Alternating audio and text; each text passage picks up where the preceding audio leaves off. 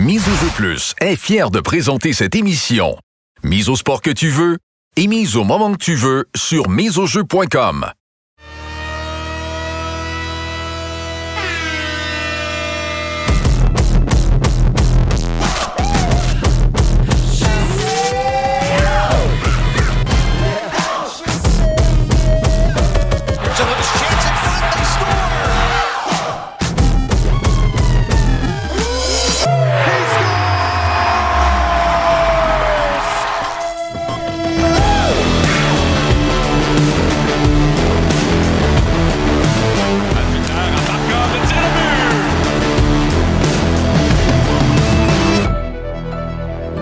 Le Colisée, Tony Marinaro, le show, le Fenner et l'agitateur, Maxime Lapierre, Capital Hockey, Philippe Boucher, la mise en échec, Renaud Lavoie, la journée du Canadien, Marc-André Perrault, Justine Saint-Martin, Isabelle Etier, en hommage aux femmes de sport, match au Centre Vidéotron des Remparts ce soir à notre antenne, la dose, Jean-Philippe Bertrand, et en entrevue, Marie-Ève Dicker, désormais à la retraite, et le promoteur Yvon Michel.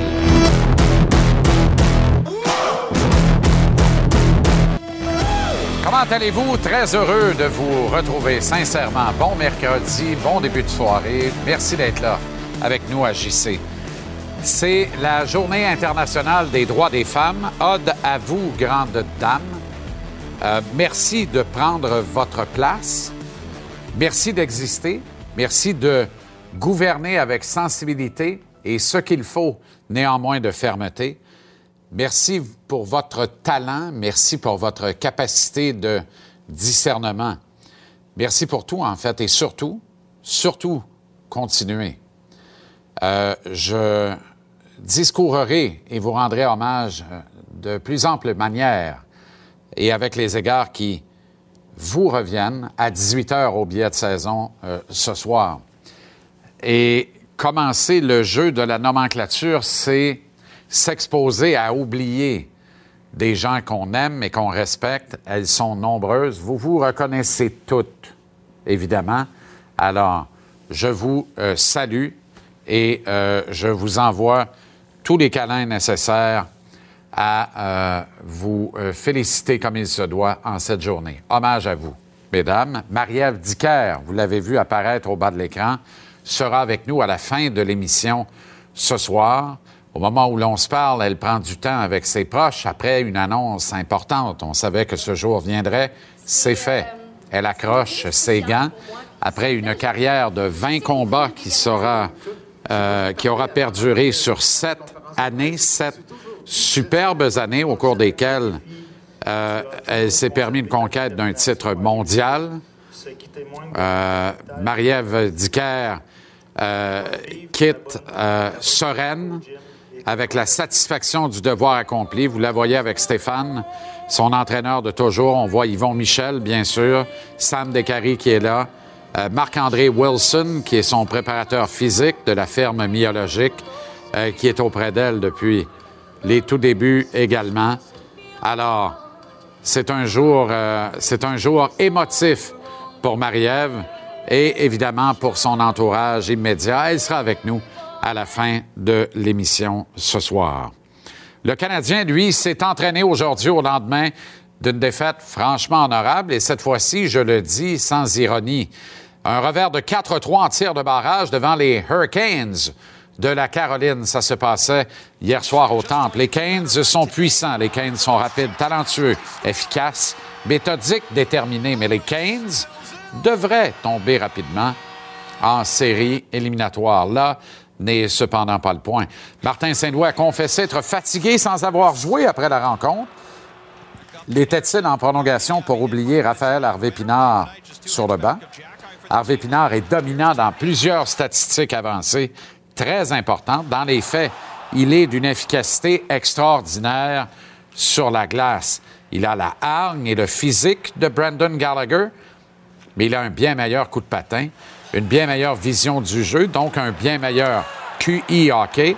Il a, selon moi, également un meilleur tir, n'en déplaise aux deux saisons de 30 buts au mieux de Brandon Gallagher. Bref, Harvey Pinard, qui a disputé un autre excellent match hier, méritait certainement un peu des minutes de jeu de Hoffman et Pitlick et des secondes de jeu d'Anderson. En prolongation, j'avance même qu'à mon avis, le Canadien gagnait ce match contre les Canes avec du Raphaël en compagnie de Nick Suzuki à 3 contre 3. Et je pense pas d'être euh, complètement dans quand j'avance une chose pareille. Le type de match qu'il avait hier dans les jambes, Raphaël Harvey-Pinard était mûr pour le gros but. Il a failli le marquer d'ailleurs en fin de match sur ce tir sur réception. Et, euh, et ça aurait été sensationnel.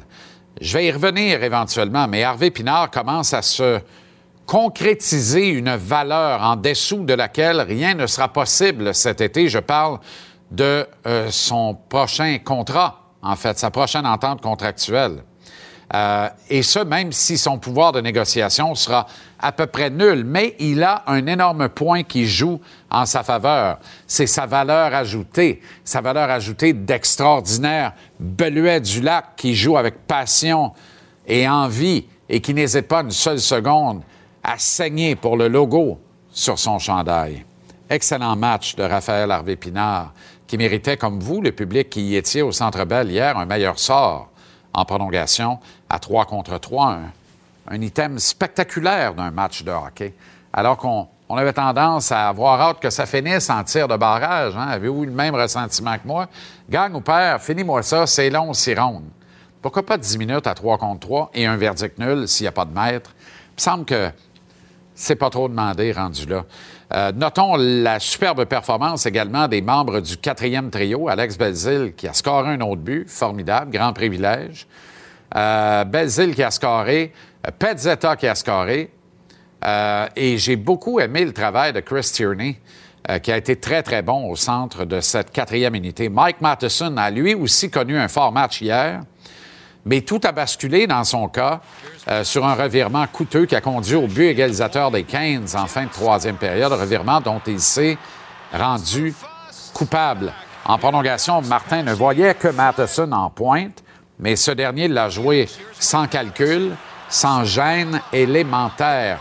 Il a pris des risques inutiles, s'est rendu coupable de quatre pertes de possession de rondelles, ce qui en principe ne pardonne pas à trois contre trois. Voyez là encore une fois, risque inutile, mal calculé, aucune raison de presser le pas, de presser le jeu, de tenter de provoquer l'impossible en prolongation. Regardez encore une fois, c'est épouvantable.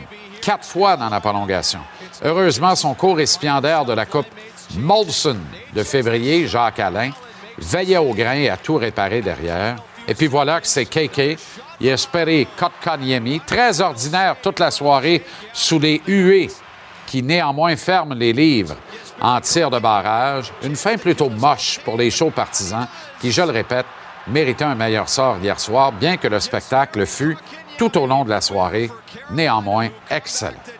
Ce soir, seulement trois petits matchs au programme de la Ligue nationale, dont le duel entre les Ducks d'Anaheim et les Canucks à Vancouver. Match présenté à notre antenne tout de suite après la rencontre entre les Huskies de Rouen-Noranda et les remparts de Patrick Roy à Québec. Match d'ailleurs hommage à cette journée internationale des droits des femmes. Justine Saint-Martin et Isabelle Etier, femmes d'hockey, sont sur place. On ira les rejoindre un peu plus tard dans l'émission.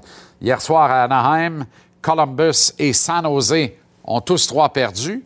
Mais Arizona a gagné, se rapproche ainsi du Canadien au classement général. Bonne nouvelle. Le CH qui se positionne, vous le voyez, au 27e rang de ce euh, classement euh, général. Et le retard des Coyotes n'est plus que de trois points maintenant. Par contre, le Canadien est 10 points devant les Blue Jackets, bon dernier et 32e de la Ligue nationale. Et dans la lutte aux séries, très serrée dans l'association de l'Est, les Highlanders ont battu les Sabres, les Penguins et les Panthers ont gagné, si bien que ça bouge pas bien, bien, mais de ne pas bouger avec des matchs de disputés de plus, ça avantage, comme vous le voyez, les Highlanders et les Penguins qui s'accrochent aux deux dernières positions donnant accès aux séries éliminatoires.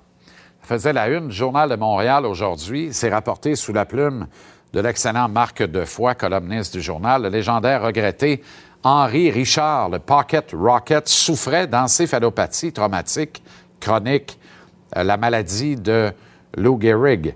C'est ce que révèle l'étude de son cerveau, cédé à la science. En fait, j'ai euh, faux. Ce n'est pas l'encéphalopathie traumatique chronique n'est pas la maladie de Lou Gehrig, mais c'est un des dérivés.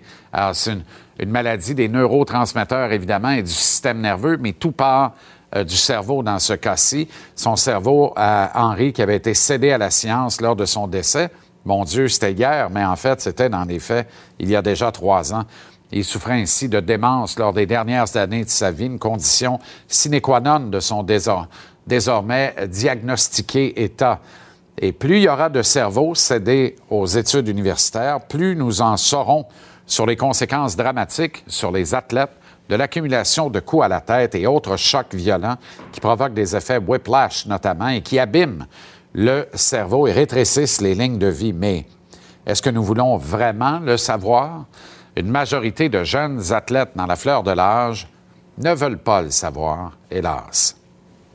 On rejoint immédiatement euh, Marc-André Perrault qui a assisté à un entraînement optionnel du Canadien aujourd'hui au lendemain de cette défaite morale contre les Hurricanes de la Caroline dans un match très serré. On a revu Caden Goulet sur la glace aujourd'hui. Il a toutefois patiné en solitaire avec un chandail non contact, Mapper. Ouais, donc c'était très, très optionnel. En fait, Goulet euh, a sauté sur la glace, est allé rejoindre Justin Baron sur la glace, appelons-la B, mais après ça, il est revenu avec le groupe. Donc, euh, officiellement, il a quand même patiné là, avec les, ah, les, extras qui étaient là. Euh, c'était une bonne nouvelle parce qu'on le sait, là, on l'a vu se faire faire mal là, dans un contact avec Comtois à Anaheim la semaine passée. Ça avait l'air assez douloureux côté épaule.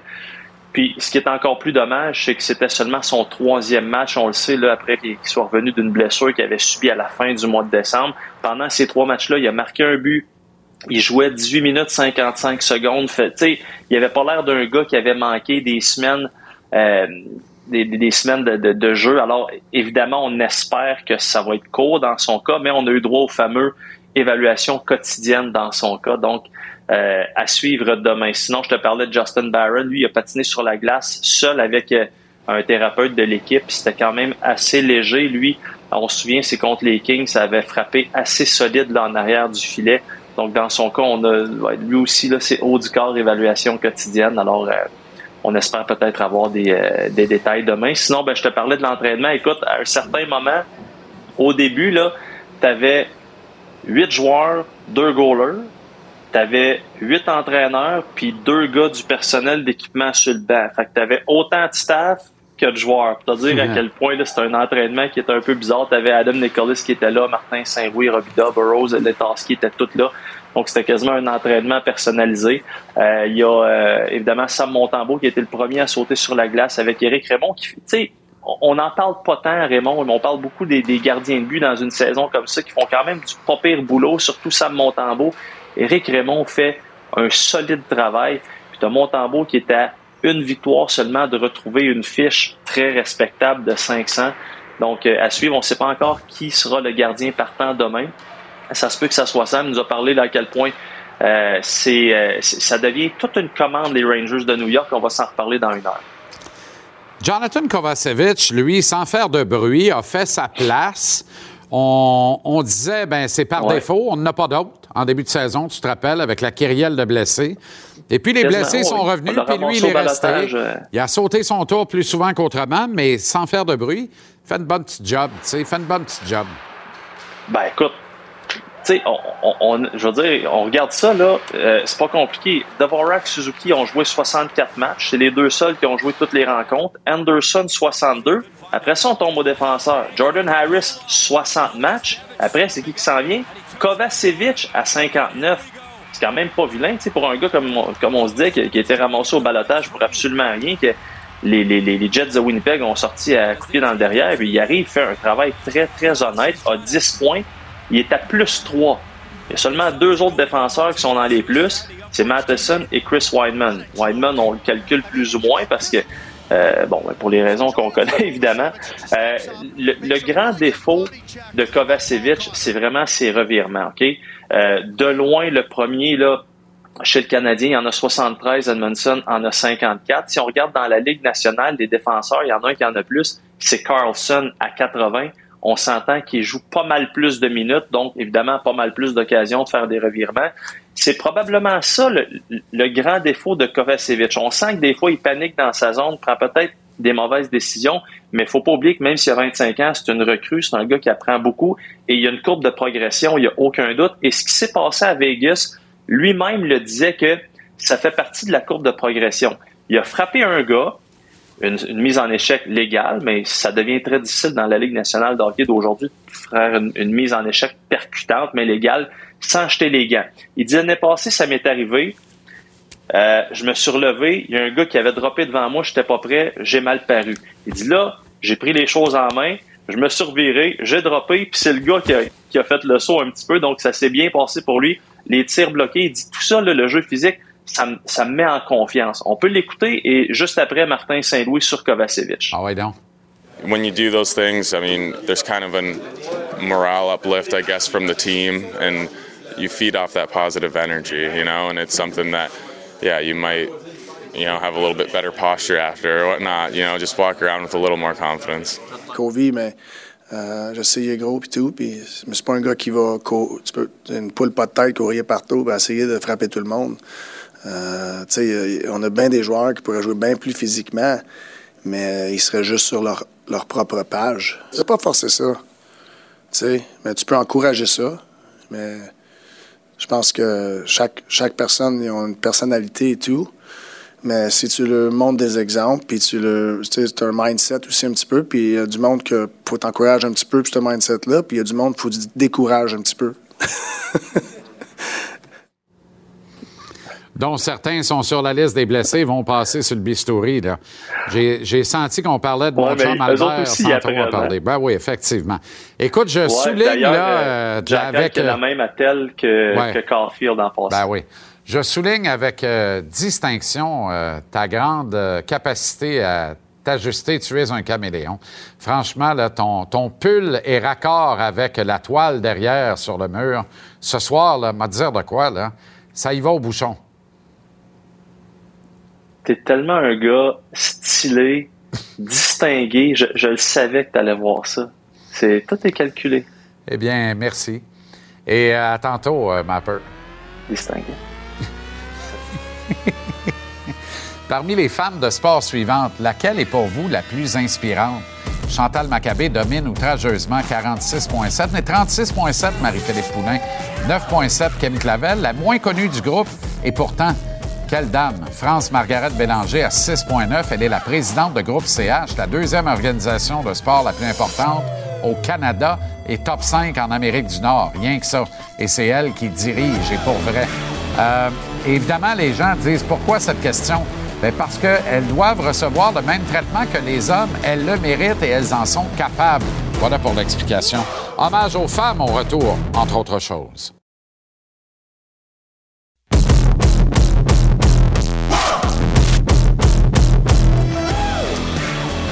On ira à Québec dans les prochains instants rejoindre Isabelle Etier et Justine Saint-Martin pour cette deuxième édition Femmes de sport et les remparts de Québec, hommage euh, aux femmes en cette journée internationale des droits des femmes.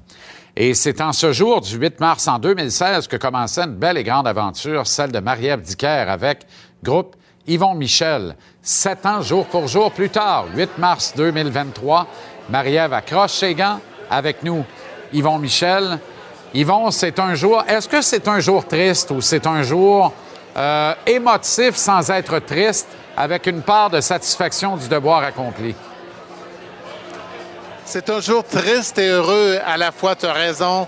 Triste parce qu'on va perdre une pionnière, un phare dans le monde de la boxe qui euh, a dirigé les autres boxeuses dans la bonne direction, qui euh, euh, a été un modèle, qui a été une inspiration de tous les instants. Marie-Ève Dicker, elle, a connu sur le ring une carrière exceptionnelle, mais en dehors du ring, c'est une personne, c'est une femme d'exception. Puis oui, de ne plus l'avoir sur nos événements, c'est triste, mais de l'autre côté, elle a une carrière qui a connu un début excitant et une fin heureuse. Marie-Ève prend sa retraite en ses propres termes. Elle aurait pu continuer, on avait d'autres combats pour elle, mais elle a fait le tour. Elle a considéré que, que elle avait d'autres perspectives, qu'elle était en santé et que pour elle, c'était le temps de tirer sa révérence. Et je le sais, que parce qu'elle est organisée, qu'elle va, sa vie va être encore euh, palpitante et heureuse. Ça fait plus de 40 ans que tu es dans la boxe, Yvon. Est-ce qu'on s'habitue à les voir partir? Il y a quelque chose qui me dit que dans le cas de Marie-Ève, ça te fait un petit pincement de plus. Oui. Euh, écoute, c'est un peu paradoxal. J'ai dû diriger, je ne sais pas, une centaine de boxeurs chez les professionnels. Il y en a 24 d'entre eux qui sont devenus champions du monde et c'est la deuxième fois seulement que je suis invité dans une, euh, conférence de presse où un des boxeurs que j'ai dirigé annonce sa retraite. C'est arrivé avec Luchan Bouté dans le passé. donc, euh, ça, veut juste dire que ça veut pas dire que j'étais pas en bon terme avec les autres. Ça veut dire que les autres boxeurs qui ont pris leur retraite, mais ils ont été poussés, ils ont, ils ont en fait, ils n'ont plus jamais été invités ou ils ont, décidé que la carrière de boxe, euh, c'était pas assez productif pour eux. dans le cas de Lucien Bouté, comme Marie-Ève Ducaire, c'était réfléchi, c'était bien pensé. Et donc, euh, on peut juste féliciter Marie-Ève Ducaire et pour sa carrière et pour la décision qu'elle vient de prendre. Yvon, euh, quelques autres nouvelles à aborder avec toi ou quelques autres questions à te poser. Dans le cas de, de Kim Clavel, est-ce qu'on s'achemine ou pas vers un combat revanche? Éventuellement. Euh, son prochain combat sera le 28 avril prochain à la Place Belle.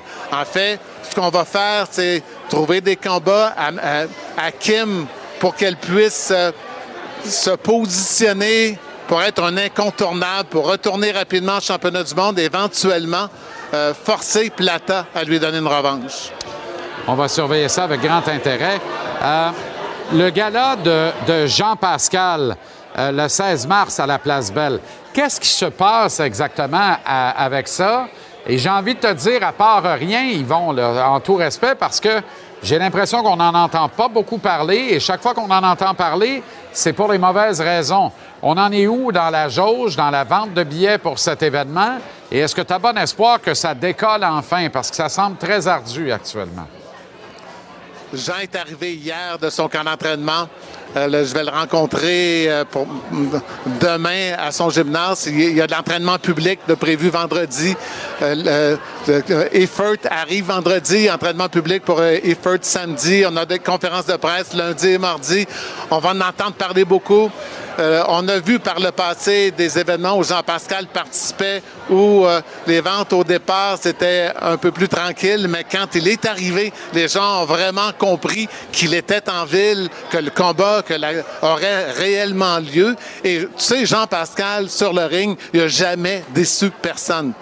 Il mérite que les gens le supportent, il mérite euh, que que peut-être l'un de ses derniers combats en carrière, lui qui voulait, qui insistait pour revenir ici, chez lui à Laval, il mérite qu'on lui donne beaucoup de considération. Mais moi, je suis encore confiant que dans, dans la prochaine semaine, il va avoir euh, euh, beaucoup d'activités, ça va se parler beaucoup et je suis convaincu que les gens euh, vont, vont acheter des billets. On a déjà près de 2000 billets vendus. On aurait aimé que ça soit davantage, mais je suis confiant qu'on va être capable de doubler ce chiffre-là d'ici le 16 mars prochain. On est à combien, ils vont? Parce que hier, on me rapportait qu'il y avait à peine 500 billets de vendus. C'est vrai, ça? Oh non, non, non, non, non, non. Je veux dire, on a au moins euh, quatre fois le casino de vendus. Ça, c'est... Je ne sais pas où ça vous avez pris ça, mais juste aller voir sur le plan euh, sur euh, evenco.ca et vous allez voir euh, qu'il y a beaucoup plus de billets que ça de vendus. On est près de 2000 billets, comme je vous disais. OK, on est à près de 2000. Excuse-moi, c'est qu'on me parlait à l'oreille et j'ai pas, j'avais pas entendu. On voit les, places qui restent disponibles et les places qui ont trouvé preneur. dans le cas de Derek Pomerleau, qui devait se battre le 16 à Laval, va se battre finalement le 18 à Châteauguay. Est-ce que c'est une réaction directe liée au fait que la vente de billets n'est peut-être pas au niveau attendu dans le cas du 16? Est-ce qu'on enlève de la pression financière sur le gala du 16? Non, je vous dirais qu'on en a ajouté, je ne sais pas si vous avez vu, mais euh, le combat entre Mathieu Germain et euh, euh, le Steven Wilcox va être maintenant pour le titre de la IBC intercontinentale. C'est un titre qui est très prestigieux. C'est le titre qui est immédiatement sous le, championnat IBF. Et donc, c'est beaucoup d'investissements qu'on a fait dans l'événement pour rendre ce combat encore plus intéressant. Euh, dans le cas de Pomerlo, c'est tout simplement que notre partenaire pour la promotion de Pomerlo organise un événement à Châteauguay, chez Pomerlo, chez lui. Et on trouvait que c'était pertinent pour lui de se battre devant les siens.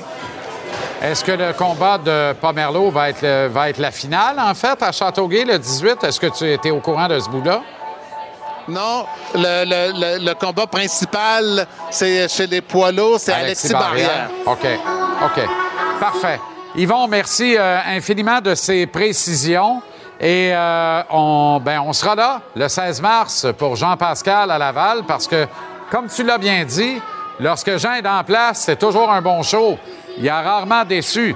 Et j'étais. Moi, j'étais un peu. Hier, là, j'étais un, peu secoué, je vais t'avouer très franchement, parce que je, ne me rappelle pas avoir vu une carte impliquant Jean-Pascal où la jauge ne décolle pas. Alors, je me disais, ça se peut quasiment pas, mais en même temps, les taux d'intérêt, l'économie, le dollar loisir, mais je comprends, mais ça finit par avoir le dos large.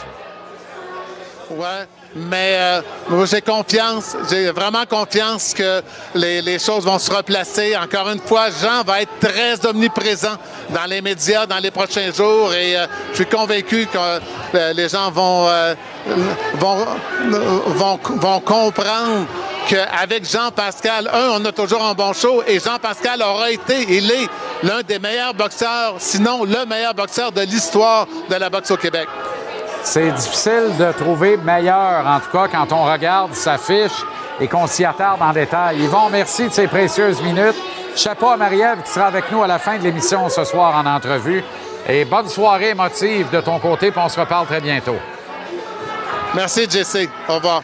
Alors, de Montréal à Place Ville-Marie, on s'en va immédiatement à Québec euh, au centre Vidéotron où nous attendent Isabelle Etier, femme d'hockey, et Justine Saint-Martin, qui n'a plus besoin de présentation, qui est l'une de nos présentatrices du hockey ici à TVR Sport. Mesdames, bonsoir, comment ça va? Ça va bien? Ça va super bien. Je vois que vous avez la tenue de gala.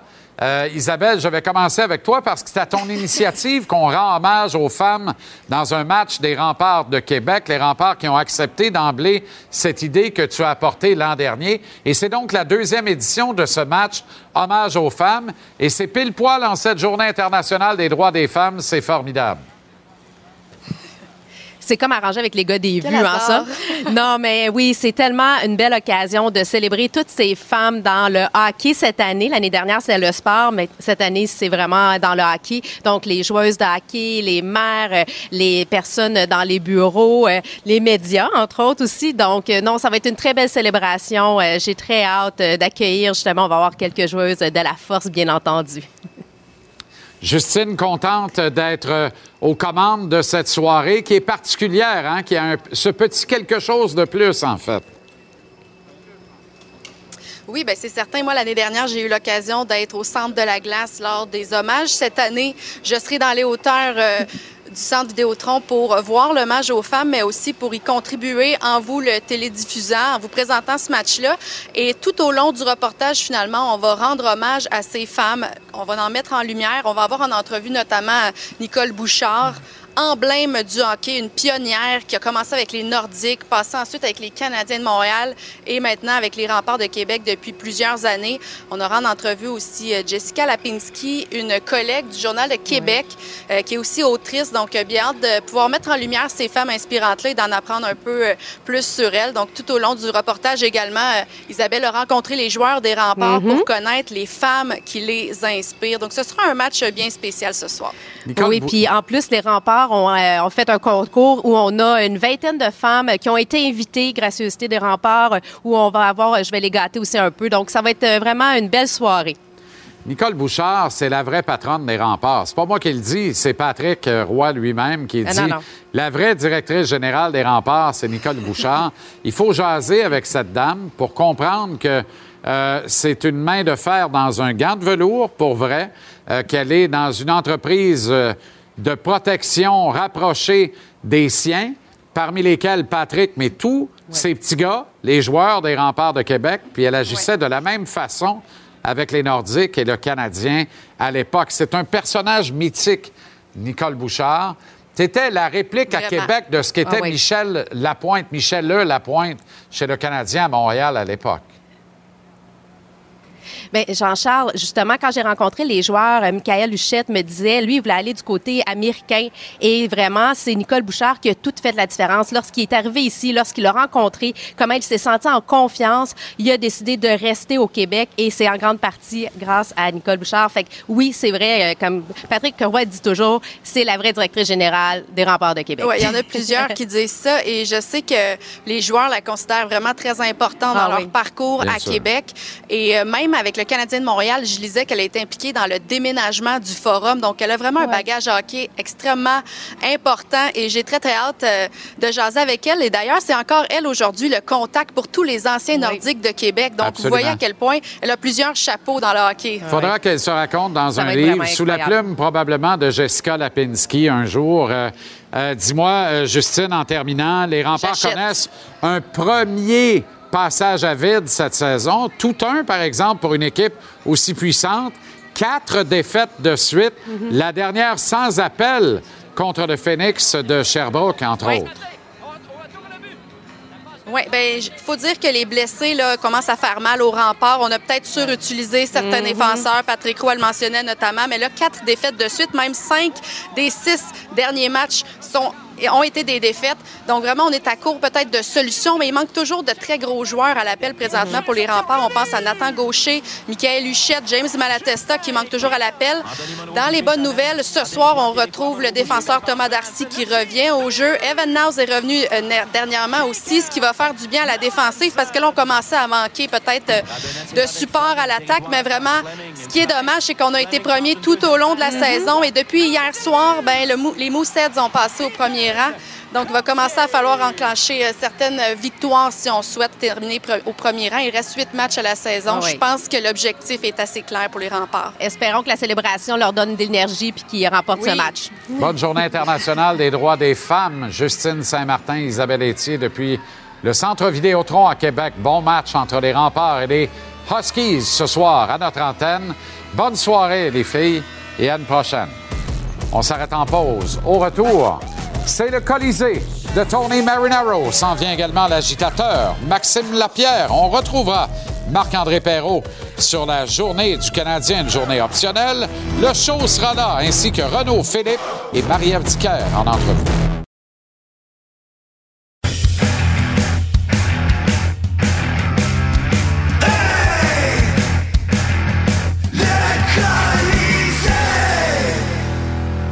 Avec Tony Marinaro. Tony, comment ça va? Très bien. Excellent. Gabriel euh, Gervais Oui. euh, a ouvert euh, grand et large sur les perspectives de euh, correction, rénovation euh, au stade Saputo et mettant même l'hypothèse de construire un nouveau stade si on ne s'entendait pas avec les autorités. Principalement, ce sont les autorités municipales.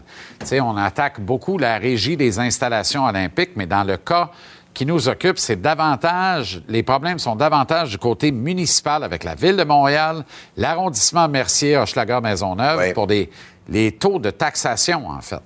Il a dit à notre ami euh, Olivier Brett au FC 919 à BPM Sport comme quoi euh, ils sont en train d'analyser la situation, que ce soit pour donner une meilleure expérience aux spectateurs, que ce soit au Stade Saputo ou à un autre stade.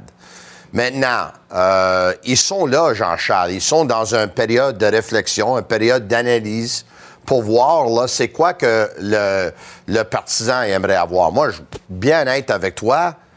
Moi, quand je m'en vais voir un match de soccer, que ce soit le Stade Saputo, que ce soit dehors, que ce soit au Park Riverside à Ville-la-Salle, ça me dérange pas. Là. Moi, je m'en vais là pour voir un match de foot. C'est ça qui m'intéresse. C'est sûr que si euh, le stade est ultra moderne, puis les, concessions, les concessions, il y en a beaucoup, puis des, toilettes, il y en a beaucoup, puis c'est- OK, c'est mieux, ça c'est sûr et certain.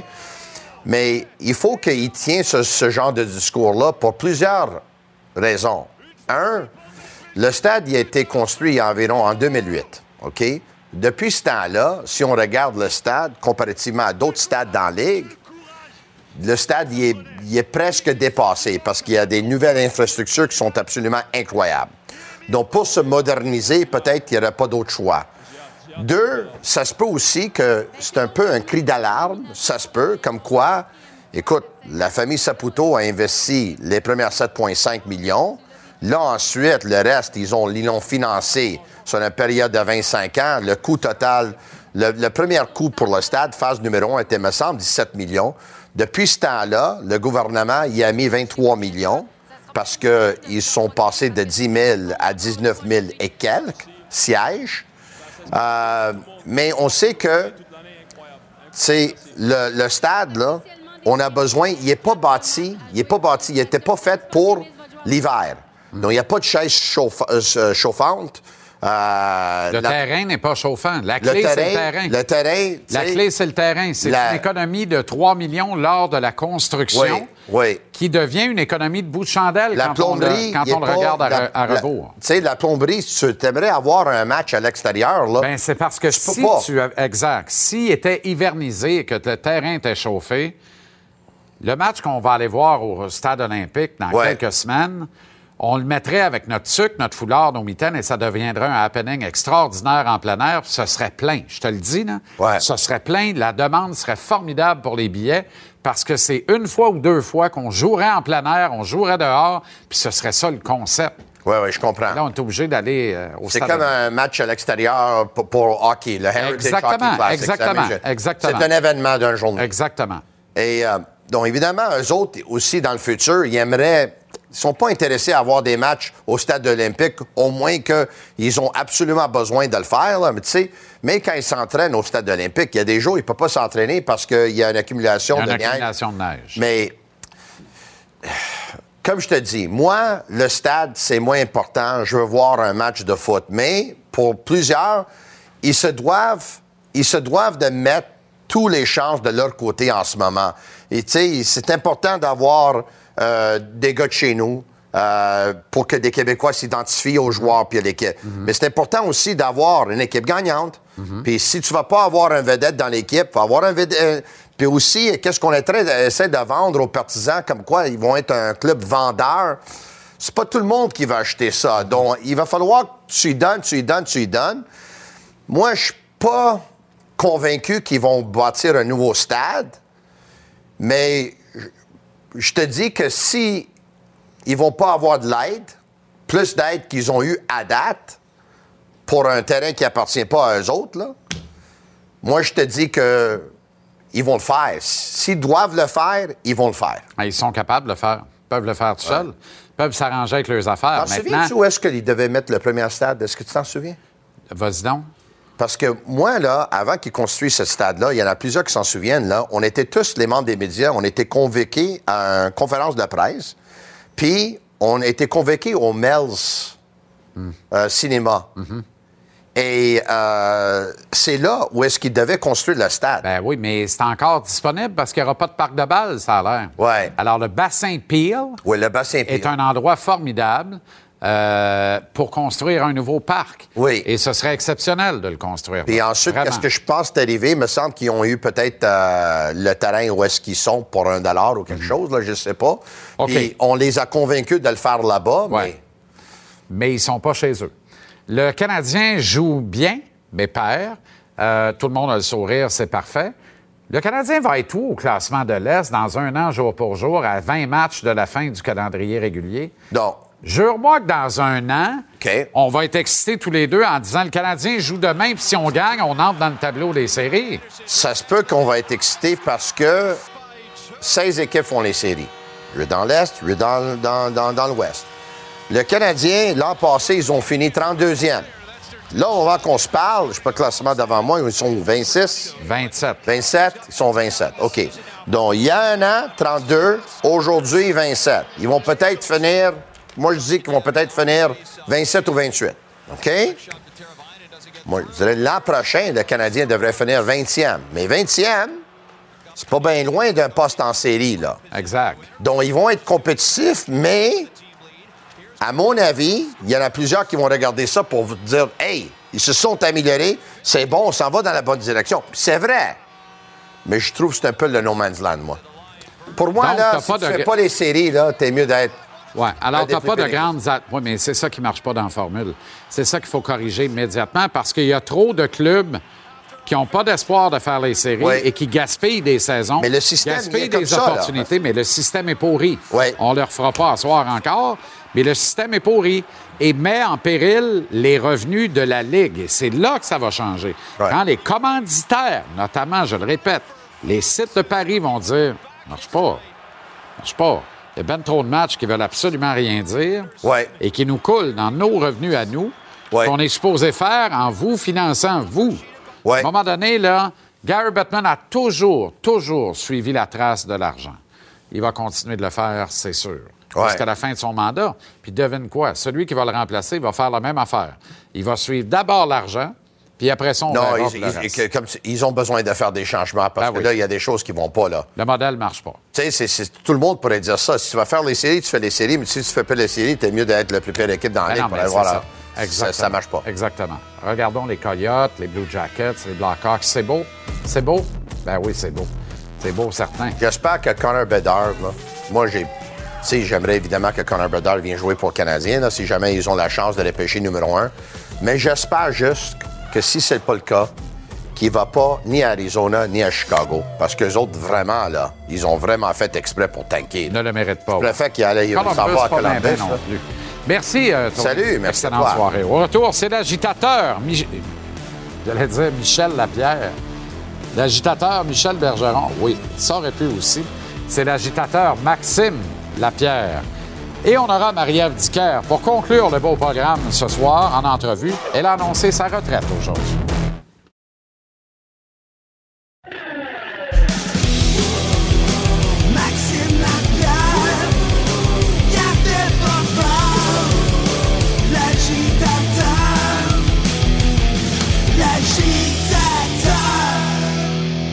Comment ça va, Max?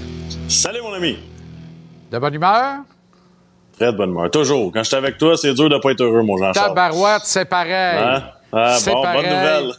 c'est pareil. En congé ce soir, euh, ouais, c'est rare. Un petit break Ben de Guillaume, ça, fait, ça fait toujours du bien. Un petit deux semaines. Ben c'est, oui. c'est bon pour notre, pour notre relation. c'est-tu plate que je t'ai supposé être invité? Ça a été cancellé au mauvais moment. Le Canadien a perdu en prolongation contre les Hurricanes hier. Euh, Ouais. Le Canadien a bien paru dans ce match-là. euh, mais on dirait que le Canadien joue au fer. On est content de passer proche. Au fer, ça marche au camping. Dans la Ligue nationale, c'est un Ouais. peu moins payant, mettons. Ouais, puis je comprends ton point. euh, tu sais, je t'écoute toujours, Jean-Charles, puis je comprends que tu as une certaine euh, frustration, si on peut le dire, du fait qu'on se satisfait des résultats, Un même peu. s'ils sont négatifs. Tu sais, Ouais. je comprends ton point de vue, mais le mien, c'est- vraiment que je vois l'évolution quand même de match en match. Puis on le savait avant le, le début de saison que c'était pas important le classement cette année. Puis quand je dis pas important, c'est sûr que c'est important pour les joueurs, mais je pense je pense que pour Kent Hughes, pour Gordon, pour ces gens-là, on veut juste évoluer côté organisation.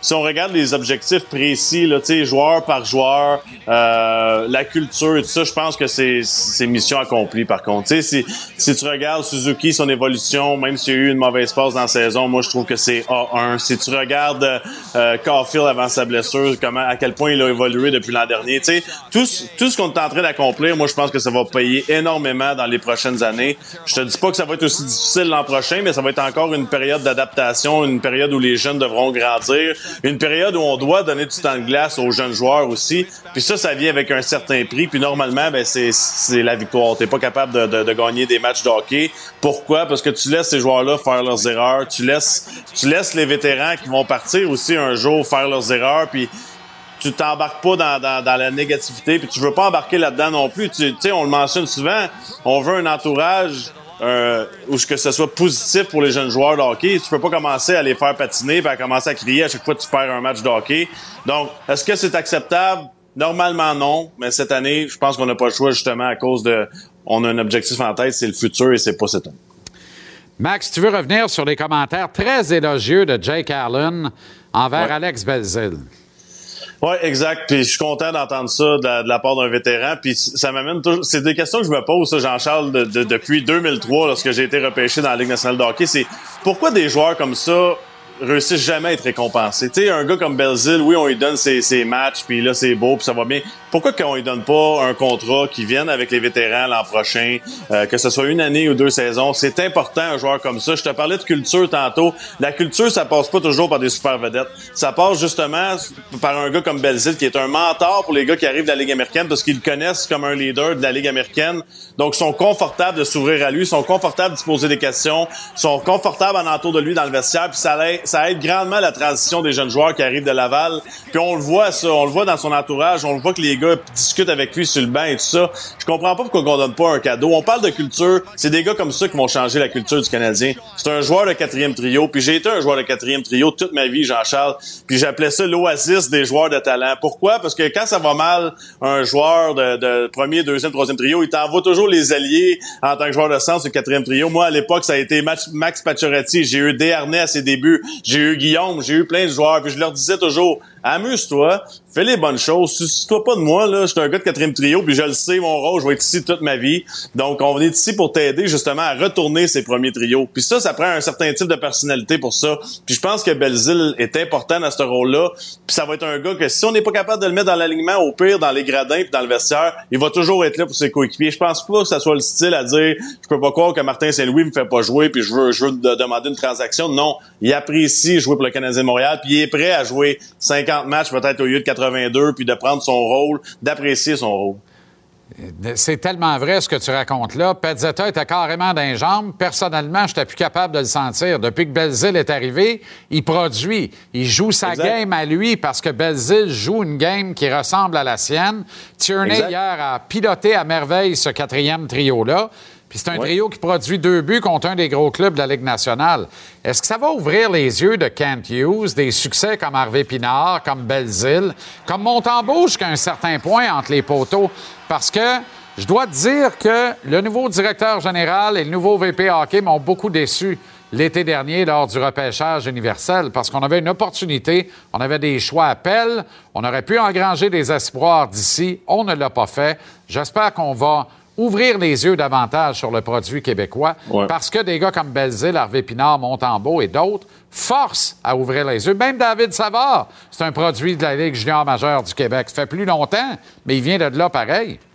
100% Puis ça vient donner de la personnalité à l'équipe. Puis tu sais, il faut, faut s'entendre aussi. Là. Ces gars-là ont des caractéristiques très, très particulières. C'est des travailleurs qui sont prêts à sacrifier pour l'équipe et à faire tout à tous les matchs. Ça, c'est important d'en repêcher des comme ça puis d'en repêcher plus. 100% d'accord avec toi. Mais ce qui me rend heureux cette saison, c'est que ces gars-là sont en train de prouver que des fois, t'as pas besoin d'être le plus talentueux ou être payé le plus cher pour aider une organisation parce que faut pas se tromper. là. C'est depuis que ces gars-là sont arrivés qu'on joue mieux euh, à Montréal puis qu'on compétitionne encore plus à chaque match. Ils ont changé un peu la donne.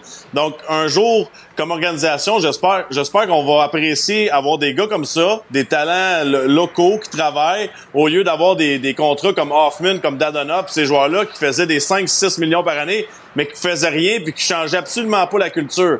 Belzil, Harvey Pinard, Savard, ces joueurs-là sont, sont en train de ramener justement la, la flamme là qu'on voit, le, le Canadien de Montréal, c'est ça le Canadien de Montréal. Ils te rendent fier, puis tu sais, comprends ton point de la défaite, mais quand je regarde ces gars-là travailler sa patinoire, moi je suis heureux. Je ferme la télé, puis je m'en vais, puis je dis, ça s'en vient. Quelques années encore, puis on va retrouver le Canadien de Montréal. Tony DeAngelo suspendu deux matchs pour avoir dardé dans les chinoles de Corey Perry. Ouais, Autrement dit, il a Ouais. attaqué la poche bleue de Perry. Euh, et elle, est être- vraiment bleue ce matin. elle doit être bleue pas à peu près parce que c'était un bon un bon coup à la bonne place mais euh, écoute il n'y a pas de place pour ce style de, de geste là dans la Ligue nationale de hockey puis je pense que c'est une bonne subvention là on n'a pas le choix surtout euh, considérant ce que fait dans, dans les années passées D'Angelo c'est un gars qui a souvent des, des problèmes avec la avec la loi disons Ouais, mettons ça de même, bien que son historique de suspension était plutôt tiède, mais là, on vient d'embarquer. Euh, les Pingouins, y a-tu une manière de. Y a-tu un 0-4 changé en 5-4 prolongation qui a moins de valeur que d'autres? La question est vraie compte tenu de, du fait que les Pingouins l'ont fait contre les- le pire club de la Ligue nationale, les Blue Jackets de Columbus hier. Ouais, ben c'est- une belle réaction de la part de l'équipe. Puis tu vois, ils ont beaucoup de vétérans et tout ça, ils en ont vécu des choses. Mais tu sais, Jean-Charles, ça c'est les matchs les plus difficiles. Puis tout le monde le dit. Puis c'est pas parce que tu prends l'équipe à la légère, c'est parce que de l'autre côté, ils ont aucune pression. Fait qu'ils jouent comme ça leur tente, ils font des passes dans le centre, puis des fois ça fonctionne, des fois ça fonctionne pas. Puis comme hier, ça fonctionnait en début de match, ils ont réussi à prendre l'avance. C'est ça qui est difficile, c'est c'est du hockey que t'es pas habitué de voir, y a pas de structure, puis à un moment donné, tu te perds un peu dans ça, puis ils ont réussi à se retrouver, puis c'est exactement ça qui est arrivé hier, c'est qu'à un moment donné, ça a payé en début de match, puis leurs erreurs leur ont coûté le match en, en prolongation. Donc, euh, c'est- c'est rare qu'une équipe de la Ligue nationale qui se prépare pour les séries arrive dans un match, puis ça leur tente pas. Là, tu sais, c'est c'est vraiment que l'autre équipe puis s'amuse à patinoire, puis c'est tout simple que ça. Toujours un plaisir, Max. Merci infiniment. Prends soin Merci de toi. à toi. Bonne soirée et à très bientôt. Bonne soirée. Bonne soirée, mon ami. On va rejoindre Marc-André Perrault dans sa galerie euh, d'art euh, personnel. Euh, Mapper, il y avait entraînement optionnel du Canadien aujourd'hui. Il y aura un petit entraînement matinal demain. Tu y seras. Une autre puissance se dresse contre le Oui. CH, mais une puissance un peu plus écartée que les Canes hier soir. Les Rangers de New York. Patrick Kane débarque à Montréal. Ouais, c'est c'est fou parce que quand on regarde les, les statistiques, en fait, au classement, les Rangers sont 35, 19, 9. Ça veut quand même dire qu'ils ont 28 défaites contre 35 victoires. Je- on s'entend, c'est une très, très bonne équipe dans la Ligue nationale de hockey, mais je suis pas sûr qu'on peut les, les mettre dans la catégorie puissance. Mais regarde, on va passer rapidement pour aujourd'hui. L'entraînement, c'était très optionnel. Il y avait 8 joueurs, 2 gardiens. Euh, bon, là-dedans, dans- je calcule dans les 10, euh, Goulet qui a patiné. Euh, lui, c'est toujours évaluation quotidienne. On se souvient contact avec Maxime Comtois la semaine passée, c'était vendredi. Du côté d'Anaheim, euh, n'a pas joué le match, évidemment, à Vegas, n'a pas joué le match hier contre la Caroline. On souhaite que ça soit pas trop long parce qu'on sait a manqué beaucoup de matchs là, un peu plus tôt après une blessure subie à la fin du mois de décembre. Alors, on surveille ça. Un qui ne compte pas dans les 10, Justin Barron, lui, a patiné avant le groupe en solitaire avec un membre de l'équipe médicale des Canadiens. Ça a été relativement tranquille. Lui euh, s'était blessé contre les Kings de Los Angeles jeudi dernier. Dans son cas, ben, on attend aussi des nouvelles, évaluation quotidienne. Sinon, ben, regarde, c'était relax, mais c'était quand même relativement long comme entraînement. Là. Beaucoup, euh, beaucoup d'enseignements. Comme je te disais tantôt, là, il y avait euh, pratiquement autant d'entraîneurs que de joueurs, donc c'était très personnalisé. On, on était très précis dans les dans les demandes, dans la façon d'exécuter tout ça. Alors, euh, on va espérer que ça va donner des, des résultats concrets demain. Là. Euh, on ne sait pas encore si c'est Sam Montembeau ou Jake Allen qui va être devant les filets, mais de la façon Ben que là, Montembeau répondait aux questions, Ah ouais. peut-être, mon petit. Lâchez-moi un peu, là. Sam, vas-tu regauler avant la fin de l'année? Je suis fort cher ce soir, là. Ah, je te comprends. Je te, c'est, c'est... Écoute, tu as tout à fait raison. Comme je te disais tantôt, il est à une victoire de revenir à au seuil psychologique et très respectable de 500 dans une saison comme ça. C'est 905 son, son pourcentage d'efficacité. Sam est très, très solide. Puis je pense que, je veux dire, je suis pas payé pour donner mon opinion, mais d'en donner quand même. Là, je pense qu'il il faut aller jusqu'au bout de l'expérience Montembeau d'ici la ça. fin de la saison pour savoir on, on le place où l'année prochaine. Mais je suis pas inquiet que Martin Saint-Louis va, va lui donner le- quelques départs d'ici la fin de la saison. Les Rangers, c'est le cas de le dire, c'est un club pacté. Toutes les vedettes acceptent d'emblée de jouer à Manhattan au Madison Square Garden. C'est simple de travailler dans ce Ouais. temps-là pour un directeur général. Euh, tu sais, on, on se souvient Adam Fox qui avait pratiquement menotté là, les, les Hurricanes, puis il avait été obligé de donner Adam Fox aux Rangers. C'est devenu un, un gagnant du trophée Norris.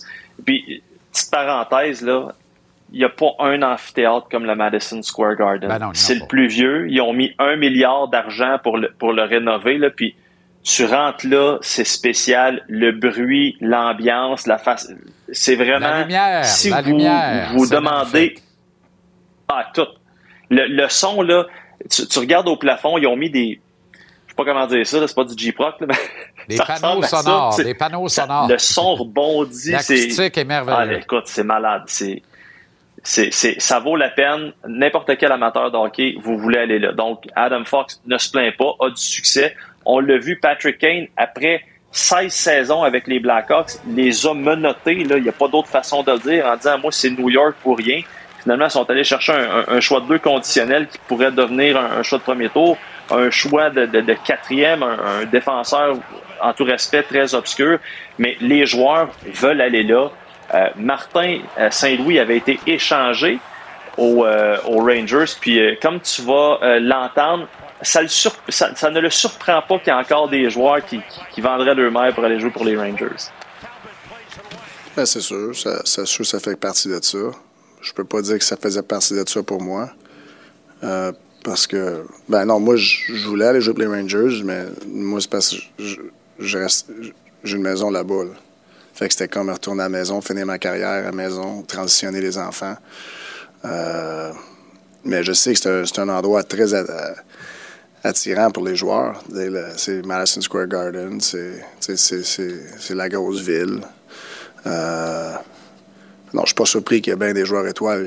Il y a beaucoup de joueurs étoiles qui, qui, qui tombent là, là. Fait que je pense que c'est, si t'as si t'as une opportunité de jouer à New York, c'est, je pense que c'est quelque chose que tu essaies de faire. Hélas, pour nous. Et les Et euh, si tu permets, en, en- en terminant, Ah ouais, euh, j'ai utilisé l'expression euh, vendre sa mère. Pour rien au monde, je vendrais la mienne. Je la salue en cette journée de la femme. Je salue les mamans de mes enfants, ma petite princesse. Je vous aime, je vous embrasse. Et salut à toutes les femmes, vous êtes exceptionnelles. Tout ça au pluriel. Ça y est, il en rajoute une tartine. Mesdames, cet homme est libre. À qui la chance? Le Fenner la chouette au retour et le billet de saison. Mise au jeu plus est fier de présenter cette émission. Mise au sport que tu veux et mise au moment que tu veux sur miseaujeu.com.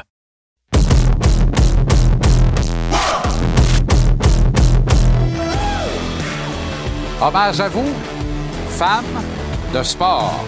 Journée internationale des droits des femmes. Aujourd'hui, 8 mars, une occasion de prendre une pause, de marquer un arrêt et de souligner votre essor et votre remarquable contribution. En même temps, je rêve du jour où cette journée n'existera plus parce que ça voudra dire qu'elle n'est plus nécessaire. Je pense que ce jour viendra d'ailleurs, et à ce moment-là, ça voudra dire que l'on vit dans une société, dans les faits, plus juste, une société plus équitable, pas juste dans les réclames et autres publications bon enfant qui nous servent à nous donner collectivement bonne conscience, à faire bon pied, bon œil. L'équité réclamée à juste titre et souhaitée d'une majorité n'existe pas dans les faits. Faut pas se mentir. Il faut justement en parler en ce jour du 8 mars. La disparité homme-femme sur les conseils d'administration, les grands conseils d'administration, dans des postes clés du haut fonctionnariat, ça n'existe pas. Pour un conseil des ministres dûment élu par le peuple, pour le peuple, est au pair parce que euh, l'appareil et tout ce qu'il y a de plus public. Alors, c'est normal et on ne veut pas se faire pelleter, se faire ramasser, donc on s'y conforme. Mais pour un conseil des ministres au pair, il existe en réalité combien de conseils privés qui sont menés essentiellement par le Boys Club ou les Boys Club, mais c'est de plus en plus un Boys Club plutôt que plusieurs Boys Club. Dans le sport, c'est encore pire. Certaines femmes nommées se sentent à l'étroit dans les organisations qui les embauchent, avec cette amère impression d'être la femme de service, de cocher une case, purement et simplement. Il y a une loi qui ne pardonne pas toutefois, c'est la loi des revenus, des recettes. La boxe masculine vend beaucoup plus que la boxe féminine, c'est vrai. Les grands succès commencent à survenir, mais ils sont trop peu nombreux en boxe féminine pour espérer, avant des décennies, voir des boxeuses gagner autant de millions que des boxeurs. Au hockey, c'est la même chose. Problème de crédibilité majeur en dehors de l'Amérique du Nord. Un sport qui doit prendre de l'âge, de la maturité, avant d'espérer vraiment dire qu'il tient debout, tout seul, et génère assez pour que ça devienne une industrie en soi et non un cycle olympique perpétuel. Cela dit, même si j'ai franchement adoré voir près de 11 000 spectateurs payés pour regarder les Canadiennes battre les Américaines en plein hiver, un lundi et un mercredi à Trois-Rivières, puis à la Place Belle à Laval, ça, ça me parle. Ça me parle beaucoup. C'est une véritable marque de progression. On voyait pas ça il n'y a pas si longtemps. C'était compliqué de mettre 1000 payants dans un édifice en dehors des Jeux olympiques, même pour un match Canada-États-Unis, un duel au sommet. On a vendu 11 000 tickets en situation de crise économique ou à peu près, avec des taux d'intérêt qui n'arrêtent pas d'augmenter. Merci à la Banque du Canada d'avoir stabilisé le taux directeur aujourd'hui. Ça nous donne enfin un petit break, mais quand tu es rendu dans le plafond, tu fais quoi? Tu sors la masse, tu le défonces? Calmez-vous, les banquiers. Calmez-vous le gros nerf. Vous êtes en train de mettre la société à feu et à sang. Mais là n'est pas le point. Ceci n'est pas une émission politique. 11 000 payants, un lundi, un mercredi, Trois-Rivières et Laval pour le duel canadienne et américaine. C'est formidable. Au tennis, je préfère nettement sur des surfaces dures les femmes aux hommes. Plus spectaculaire, de meilleurs échanges. Pourtant, la disparité existe au niveau des bourses. La demande et les revenus provoquent cette disparité. Denis Chapovalov, notre grand Canadien, a fait une sortie pour déplorer ces faits. Il a dit souhaiter un meilleur équilibre. La seule vraie question à laquelle il doit répondre cependant, c'est est-ce que tu accepterais, Denis, de remettre 30% de tes gains annuels dans un pot collectif, lequel serait redistribué au prorata dans le tennis féminin, afin que l'équilibre des bourses des tournois du Grand Chelem soit le même toute la saison durant? S'il répond oui et qu'une majorité de tennisman de l'ATP répondent oui, on est au pair et on a, on n'a plus de disparité, on a une équité. Ce serait sensationnel. Mais vont-ils le faire? Poser la question, c'est un peu y répondre. En attendant, c'est la colonne des revenus qui détermine la colonne des dépenses ou le partage entre les athlètes. Bref, beaucoup de chemin a été parcouru, c'est vrai. Il en reste beaucoup à parcourir, malheureusement. Bravo à Groupe CH et Jeff Molson pour avoir remis les guides de l'Empire à la formidable France-Margaret Bélanger et la vice-présidence des communications à l'excellente et très populaire Chantal Maccabé. Notre sondage du jour en témoigne. Bravo au ténor du basketball canadien d'avoir remis la présidence de l'Alliance de Montréal à la déterminée et efficace Annie Larouche. Au fait, pourrait-elle succéder à Mario Cecchini à la présidence des Alouettes de Montréal? Catherine Reich, grande québécoise, va être directrice générale d'une équipe de la NFL dans très, très peu de temps, probablement les Browns de Cleveland. Pourquoi pas une grande dame comme Annie Larouche à la présidence des Alouettes? Bravo au grand groupe de presse de faire de plus en plus de place aux femmes. TVA Sport est un chef de file et une des nombreuses très belles preuves que ça se change, ça se modifie et ça va dans la bonne direction. C'est stimulant au bas mot. Mais bravo surtout à vous toutes, femmes de sport. Vous êtes l'avenir et surtout continuez de conjuguer cet avenir au présent.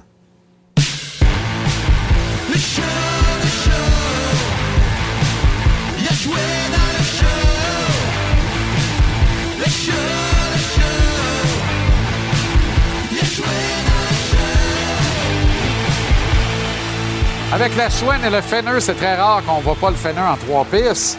Je prends des notes. Le col roulé, le bomber, j'en reviens pas. Ah ouais. Tabarouette. Un homme de goût. Est-ce que vous êtes appelé ou? Ça- Ben, non, pas du je tout. regarde. je regarde à tous les jours. Ça va? Ben oui, merci beaucoup. Fais le hockey à soir? non? Bien sûr. OK, c'est ça. Ordinaire, l'habillement, mais c'est correct. Ouais. On peut pas plaire à tout le monde. Non, non. hein? C'est ça. C'est la réalité. Journée internationale des droits des femmes euh, aujourd'hui. T'as coaché Eve Gascon? Oui, je l'ai côtoyé euh, les trois dernières années avec les Patriotes de Saint-Laurent dans le programme euh, collégial.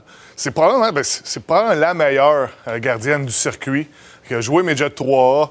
Euh, là, elle s'en va à Minnesota du lutte. Elle a vraiment, elle a, elle a commis, elle a signé avec eux. Donc, tout un parcours euh, pour euh, Eve Gascon. T'as côtoyé Charlène Labonté aussi? Oui, bien, on vient de la même ville. On vient de la même ville. On s'est, on s'est vu. euh, on joue au soccer, un avec elle, avec une autre équipe plus jeune. Par la suite, elle, elle a joué avec les gars. C'est vraiment une pionnière, hein, Charlène Labonté. qui Elle vient, elle vient d'être intronisée au Panthéon des sports du Québec, notamment. Mais euh, elle, a, elle joué avec les gars, avec le laser de Beaubriand. Par la suite, avec les Seigneurs des Mille-Îles. Les J'ai joué contre lorsqu'elle jouait junior majeur euh, à Bathurst. J'ai eu la chance de jouer contre. Puis, mais tu sais, on se parle encore, c'est le fun de, de, de voir tout ça. Écoute, il y a une équipe euh, de filles, puis oui, au tournoi puis oui de Québec, qui a, de- qui a donné beaucoup de misère à, à une des équipes qui s'est rendue jusqu'au bout. Donc, euh, tu sais, de plus en plus, le hockey féminin prend de la place, puis c'est une bonne chose. Très intéressant. Ouais. Et euh, le, le réseau de développement semble efficace, quoi qu'on sent un ralentissement au Québec, mais c'est pas différent au hockey masculin. Et là, quand tu parles à des, à des bonnes têtes de hockey féminin, euh, sous le couvert de l'anonymat, bien sûr, mais toutes pointent dans la même direction. Hockey Québec, il faut que ça change à la tête de la pyramide. Il faut que ça change vraiment. Il faut que Jocelyn Thibault ait les coups des franges de Jocelyn qui est père de trois filles qui ont joué au hockey d'ailleurs. Il faut qu'il ait les coups des franges. Moi, je n'accuse pas Jocelyn ce soir. C'est pas ce que je suis en train de faire. Je suis en train de dire, il est pogné dans le panier de crabe Ouais. comme d'autres l'étaient avant lui. Puis c'est pas gérable. Puis, puis ça fait longtemps qu'on en parle, l'attitude des parents également, là, tu sais. Puis, euh, puis j'ai été parent moi aussi. J'ai pas été un parent de, de- de- parfait dans le, dans le sport, là, tu sais. Mais il faut que les parents se regardent dans le miroir également, puis que- que- qu'il y, ait y ait un examen de conscience à ce niveau-là. OK. Est-ce que Kent Hughes doit également faire un examen de conscience et dire Je regarde aller Montembeau, ils nous en donnent beaucoup, on n'attendait pas ça. Je regarde Belzile, ils nous en donnent beaucoup, on n'attendait pas ça. Je regarde Harvey Pinard, ils nous en donnent beaucoup, on n'attendait pas ça. Mais ça fait qu'on n'a pas drafté plus de Québécois du Q l'année passée. On va regarder davantage le produit d'ici parce que visiblement, il y a un effet pour ces joueurs de porter le chandail du Canadien et ils en donnent un peu plus à tartine. Écoute, ça fait, long- ça longtemps qu'on dit qu'à talent égal, on devrait donner la chance à un Québécois, ce qui n'a pas été le cas pendant longtemps avec la Canadienne de Montréal. Là, la nouvelle direction y hérite un peu du passé, évidemment. Mais moi, j'aime le fait que, là, cette année, vers où on s'en va, qu'on donne la chance à des gars comme Belzile. C'est une super belle histoire, 31 ans. Euh, Harvey Pinard, qu'on leur donne la chance de jouer dans la Ligue nationale de hockey. Puis ces gars-là, ces gars-là réalisent que c'est un privilège, puis ils ont un respect pour l'uniforme du Canadien lorsqu'ils le mettent. Ils ont un respect pour les partisans qui payent pour aller les voir jouer. Fait que ça, je trouve, c'est rafraîchissant. Mais oui, tu as raison. Il faut regarder dans le futur. Puis il y en a d'autres des Harvey Pinard, puis il y en a d'autres des Belzile dans le hockey junior, puis il faut leur donner leur chance. Ces gars-là, ils partent de où? Ils partent de la Ligue américaine. On les a signés, la Exact. plupart. Un contrat d'un an, deux ans dans la Ligue américaine, font leur preuve, sont fiers de jouer pour l'Organisation du Canadien Montréal.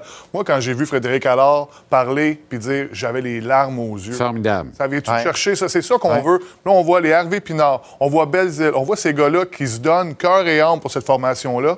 Puis on vient un peu revivre les émotions qu'on avait avant. Oui, on a de la misère à gagner des matchs, c'est correct. Mais la formation qu'on a en ce moment, elle est fière et elle travaille à tous les soirs. Puis tu sais quoi, j'ai eu la chance de jouer la Ligue nationale de hockey, puis euh, j'ai joué pendant 10 ans avec les Nordiques de Québec, après ça le Lightning de Tampa Bay puis euh, Los Angeles. Oui, oui, euh, j'avais une fierté de mettre le chandail du Lightning de Tampa Bay, Kings de Los Angeles, parce que j'étais dans la Ligue nationale de hockey, mais mettre le chandail d'une équipe de ma province, c'était imbattable, honnêtement, au niveau du sentiment d'appartenance. Fait que je pense qu'il faut développer ce sentiment d'appartenance-là. Et c'est encore vrai, ça. Ça, Ça ne va se dément pas.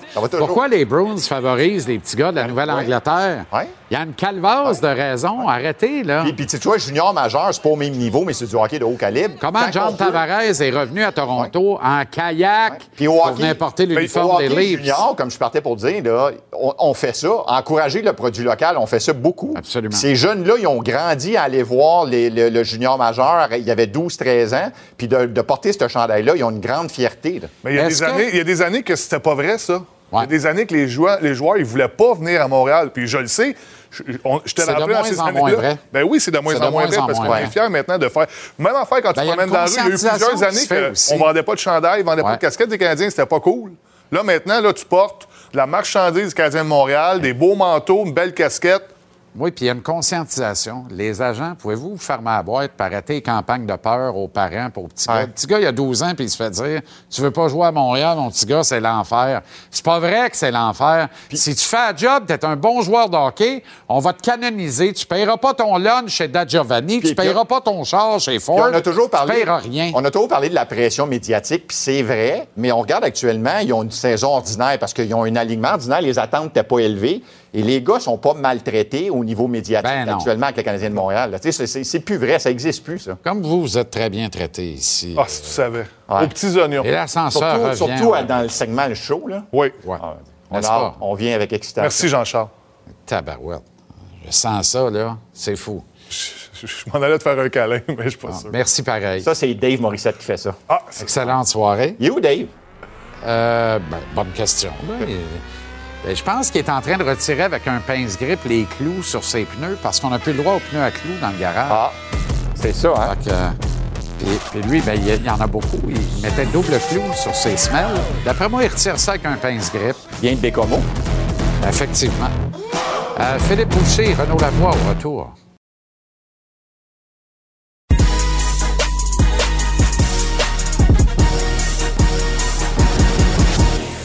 La dose est propulsée par le tvrsport.ca. Télécharge l'application Cube, peu importe l'heure où tu te lèves.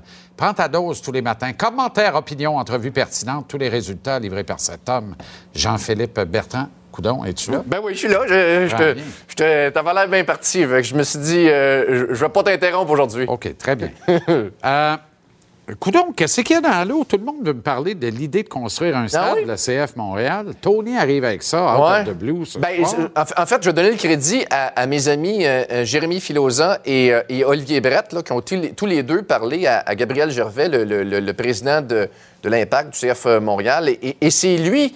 Écoute, on ne se fera pas de cachette, là. C'est du bluff. C'est, Carl le bluff, pas certain de ça. Ben, ben, écoute. Mais je peux- moi, je vais te, moi, te- moi, je vais te partager euh, quelque chose. là. Ouais.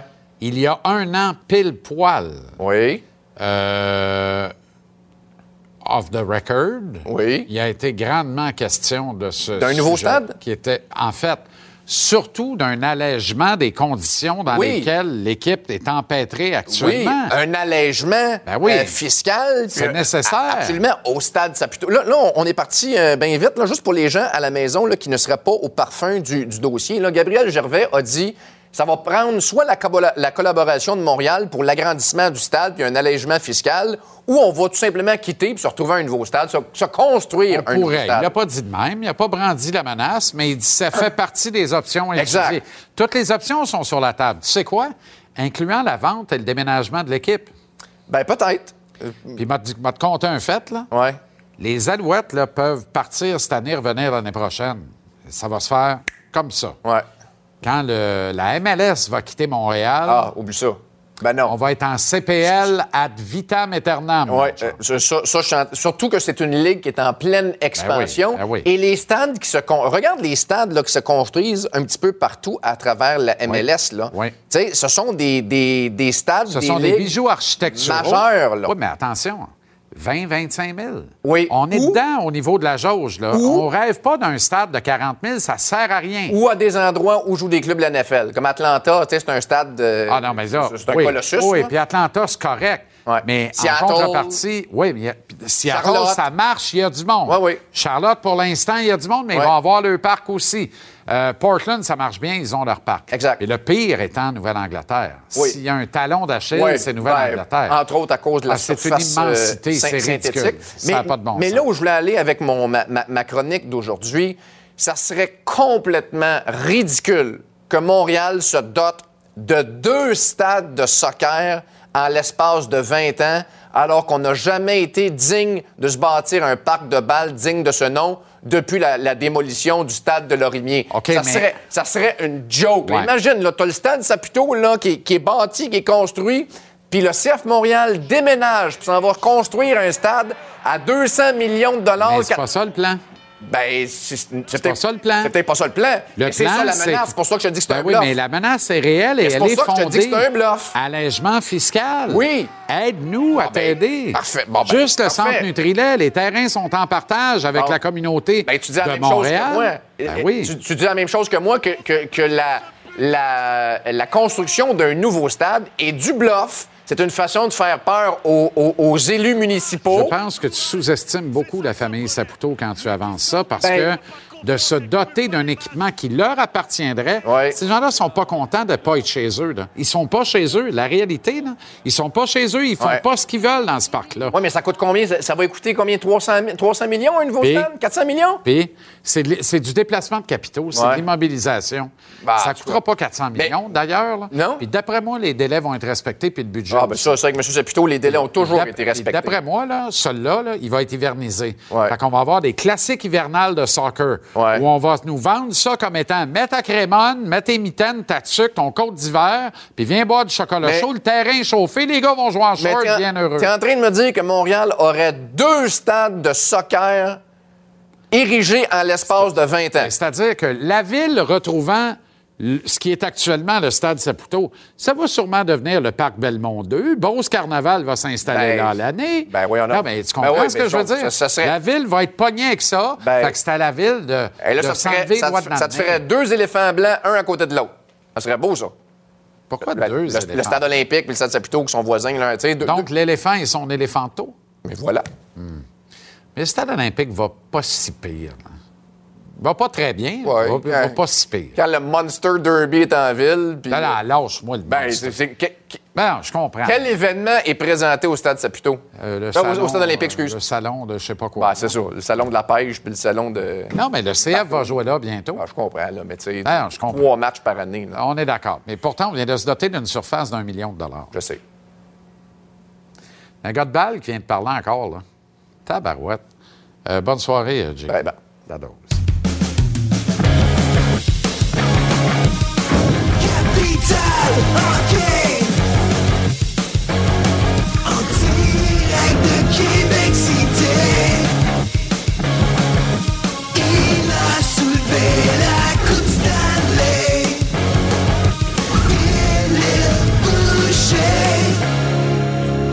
Et c'est à Laval qu'on le retrouve puisque les Senators de Belleville sont les visiteurs du Rocket.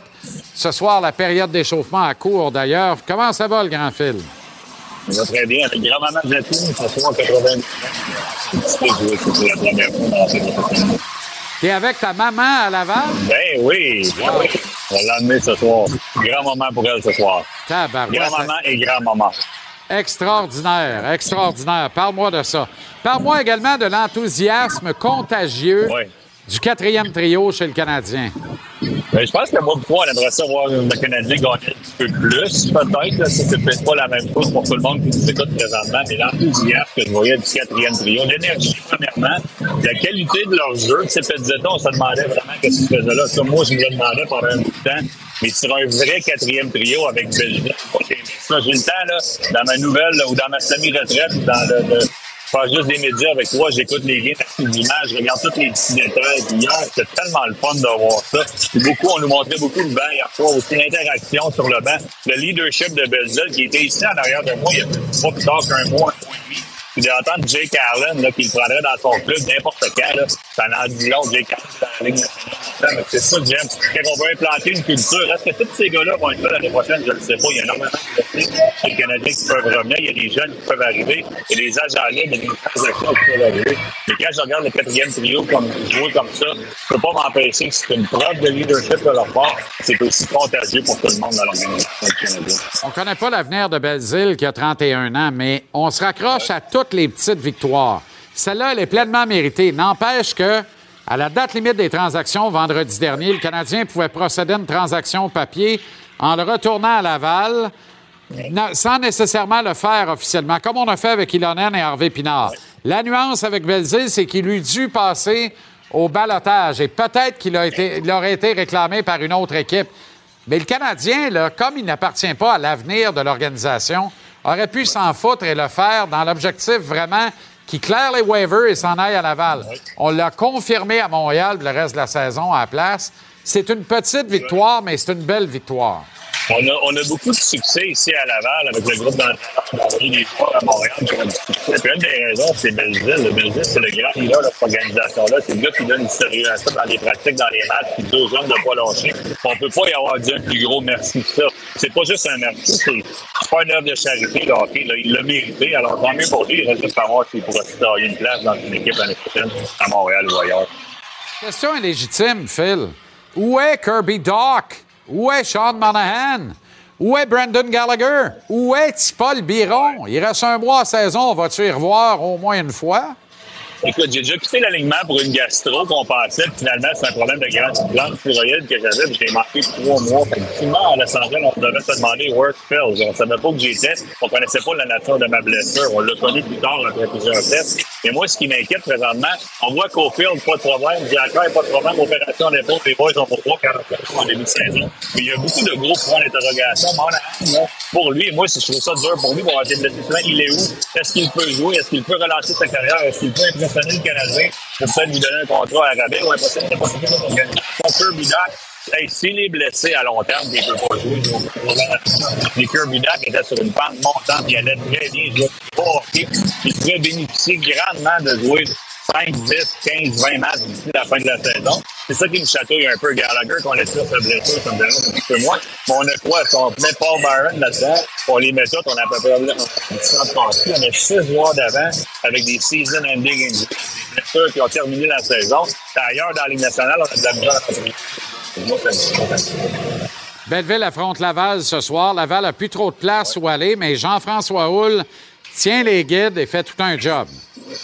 Oui, il fait un excellent job. Tu sais, on va essayer de faire des séries. Je pense que financièrement parlant, pour le Canadien de Montréal, c'est le premier. Mais c'est pas ça l'objectif. L'objectif, c'est de développer. Oui, ça serait le fun de faire des séries, de retourner des joueurs ici. On peut se souvenir, on a gagné la Coupe Calder avec Price, avec Subban, si je ne me trompe pas, à Hamilton. Beaucoup de ces joueurs-là graduent dans la nationale. On répète la même chose ici. Et pour Jean-François Hull, Martin Laperrière, fait que Kelly Buckberger, les entraîneurs, aussi évalué sur une chose. Quand on, le rappelle un joueur à Montréal, est-ce qu'il a progressé? Est-ce qu'il est prêt à être un professionnel? Puis la réponse, c'est oui pour la majorité des gars qu'on a appelés, que ce soit Répinard, Ilonen, euh, Barron, euh, Belleville, de toute évidence. On fait un excellent travail. Les Pingouins perdent 4-0 hier contre Columbus. Ils ont gagné 5-4. On termine et on se laisse sur des images du Big Tree en prolongation. Crosby, Malkin, le temps. Je pense qu'il me reste 2-3 secondes, mais les images, là, oh, c'est ça qu'on va parler. Le Big Three en haut, là. On va voir Malkin en haut avec le temps et Crosby. C'est pour ça qu'on peut rêver à faire les séries, faire des dommages encore. Merci, Phil. Bon match ce soir. On se reparle demain. Et on termine avec ce but de Crosby pour aller à Renault.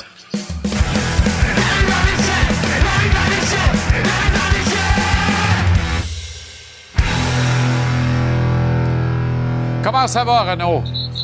Ça va très bien, Jean-Charles, merci. En plein air, parle-moi de ça. Tabarouette. On est bien. Tony DeAngelo est suspendu deux matchs.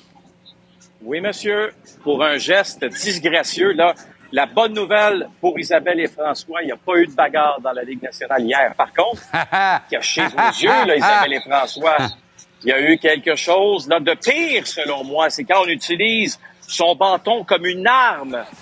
Et c'est ce que Tony D'Angelo a fait. Au lieu de se chamailler, là, d'aller voir Corey Perry lui, dans le blanc des yeux, bien non, lui a cerné un dardage, Jean-Charles, là où ça fait mal. Et d'ailleurs, dans la vidéo de la Ligue nationale de hockey, euh, on a justement parlé de cette région très importante à l'homme et ce qui explique, nous dit-on aussi, cette suspension de deux matchs. Ça a donné un peu de brasse camarade par la suite, comme on le sait. Tony D'Angelo qui est expulsé, ce n'est pas une très belle scène en passant. Non. Et là, c'est euh, donc deux matchs de suspension. Lui, il n'a pas d'historique. hein. Donc, ce n'est pas euh, quelqu'un qui a déjà été suspendu dans la Ligue nationale de hockey. C'est sa première suspension. Et on a décidé donc euh, du côté de la Ligue nationale de trouver ce geste inacceptable pour aussi, et ça c'est important de le dire, lancer un message là, à tout le monde dans la Ligue nationale parce que on approche des séries éliminatoires, comme tu le sais très bien. La dernière chose qu'on veut, c'est qu'il y ait des débordements éventuellement. Tu sais que la semaine dernière, il y a eu une première suspension à 63 jours dans la Ligue nationale. Là, il, y en, donc- il y en a donc une deuxième en séjour euh, dans, dans la Ligue. Ça a été relativement tranquille cette saison dans la Ligue nationale. Là, du côté euh, des dirigeants, on veut s'assurer que ça demeure ainsi. Les joueurs font leur travail. Euh, depuis le début de la saison, il n'y a pas de débordement. Mais là, on veut éviter justement qu'il y en ait qui se disent Ah, ben, un petit dardage, là où ça fait mal, il n'y a pas Ben de ouais. suspension. Non, le message est lancé. Pour paraphraser euh, l'excellent Richard Desjardins, il lui a slashé les doigts. Euh, voilà. Voilà. Parlant des Flyers, on peut pas dire que tout tourne nécessairement rond dans cette organisation. Non, euh, pas du tout. Quand j'étais euh, à peu près il y a une dizaine de jours à, à Philadelphie, euh, à, ce moment-là, on entendait déjà des gens euh, parler des problèmes euh, des euh, Flyers. Problèmes à l'intérieur de l'organisation. On nous dit que John Tortorella prend énormément de place. Peut-être un peu plus au profit de Chuck Fletcher, qui est directeur euh, général des Flyers, comme tout le monde le sait. Aujourd'hui, il y a eu tout un article dans le, site euh, Internet de Fourth Period, euh, qui est un très bon site de hockey. Et là, on, on expose un peu, si tu veux, comment euh, tout est dysfonctionnel présentement dans cette organisation. Euh, beaucoup de tiraillements, le fait que Chuck Fletcher n'ait pas, entre autres, été en mesure d'échanger James Van Riemsdyk Ben oui. vendredi, Atroce. ça a causé, oui, ça a causé énormément de murmures. Ça a fait en sorte qu'il y a beaucoup de mécontentement.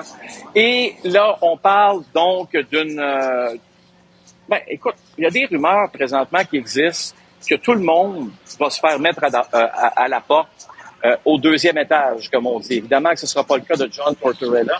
Et on dit que le successeur de Chuck Fletcher pourrait être nul autre que Daniel Brière. On dit que Daniel Brière, lui, ne sera pas congédié. Peu importe s'il est nommé directeur général ou non, il resterait en poste, lui qui est directeur général adjoint présentement. Est-ce qu'il serait un candidat sérieux pour remplacer Chuck Fletcher? Sans aucun doute. N'oublions pas une chose, hein. Il a fait partie du processus d'embauche pour le poste de directeur général des Canadiens. Et euh, je sais qu'il a été grandement apprécié par Jeff Gorton, euh, qui lui a d'ailleurs dit de très belles choses lorsqu'il lui a annoncé qu'il n'allait pas avoir le poste. Et il lui a quand même dit qu'il avait été grandement impressionné parce que Daniel avait apporté à la table lors euh, des entrevues qui avaient été faites. Donc ça, Jean-Charles, c'est quand même quelque chose à surveiller d'ici la fin Ouais. de la saison. Sinon, à la fin de la saison, il reste pas beaucoup de temps. Il reste quoi, cinq semaines environ? Puis, il est possible justement que ce ménage-là euh, fasse en sorte là, que, ben, on sait jamais, que Daniel Brière se retrouve avec un peu plus de pouvoir présentement dans l'organisation des Flyers. Oui, il a grandement impressionné euh, Jeff Gorton. Euh, reste à savoir si l'inverse est aussi vrai de par la tournure des événements, mais ça, c'est une autre histoire. Mais moi, je ne comprends pas que, que Daniel Brière ne soit pas déjà le directeur général des Flyers de Philadelphie. Il y a vraiment un dysfonctionnement dans cette organisation-là que, que j'ai peine à m'expliquer personnellement. Après, ben, après, on verra. J'imagine que Daniel a eu son mot à dire dans l'embauche de John Tortorella, mais j'imagine difficilement ces deux gars-là travailler main dans la main, mais c'est à voir, tu sais. Puis si c'est Daniel qui a les clés de la bagnole, ben John, à un moment donné, va devoir comprendre qu'il s'assoit sur la banquette avant, mais siège du passager, là. Il contrôle ce qu'il peut contrôler, puis il laisse travailler Daniel. Il y, a, il y a- il y a une chose qui est certaine. John Tortorella, ce qu'il va implanter dans ton organisation, c'est une culture. Une culture du travail.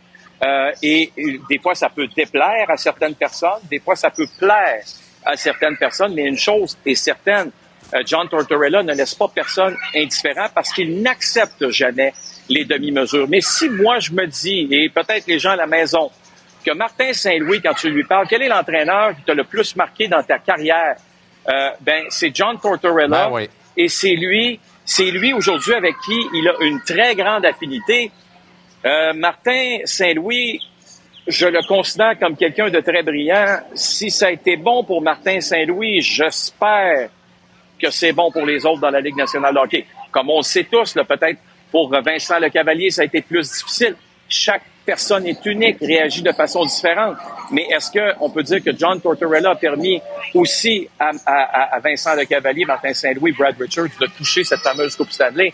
La réponse à la question, on doit y aller avec l'alternative. La réponse, c'est oui. Effectivement. Euh, c'est un dossier qu'on va suivre de près. Et qui sait, les Flyers gagneront peut-être la loterie Connor Bedard. Les chances sont minces. Mais tant que tu as une chance dans le boulier, tout est possible, Renaud. T'as une chance. Exactement. T'as tout compris. T'as tout compris. Puis ça aurait été difficile quand même, soyons honnêtes, pour Chuck Fletcher d'obtenir un choix de première ronde pour James Van Riemsdyk. Là, ça, Ouais. c'est clair. Là. Ouais, mais- puis d'ailleurs, celui qui l'a protégé, c'est carrément John Tortorella. Ça reste que il aurait fallu que ça se fasse bien avant Ben cette oui. transaction-là, probablement il y a un mois. Quand tu t'en remets à Stevie Y et une autre transaction qu'il doit compléter pour entériner celle-là et que tu n'as pas de plan Oh. Ça B, tu te protèges pas, à un moment donné, Ça va hey, mal. tu connais l'heure de tomber, là, tu sais que ça va arriver, là, à 3 heures, heure de l'Est, c'est fini, mon chum. Là. À midi, sûr. le bouton panique, puis passe-moi ça ailleurs, ça presse. Ça n'a pas de bon sens. Le téléphone sonnait pas, Jean-Charles. Ben. On peut pas- on peut pas le faire sonner s'il sonne pas. Ça, c'est sûr. Ça, c'est sûr. Heureusement, nous, ils sonnent en masse. Excellente fin de journée, bonne soirée et à demain, Renaud. Toi aussi. Salut, Jean-Charles. Au retour de la pause, championne du monde désormais à la retraite. Elle a confirmé plus tôt aujourd'hui qu'elle accroche ses gants. On termine l'émission ce soir avec une femme inspirante en cette journée internationale des droits des femmes, la championne Marie-Ève Dicker.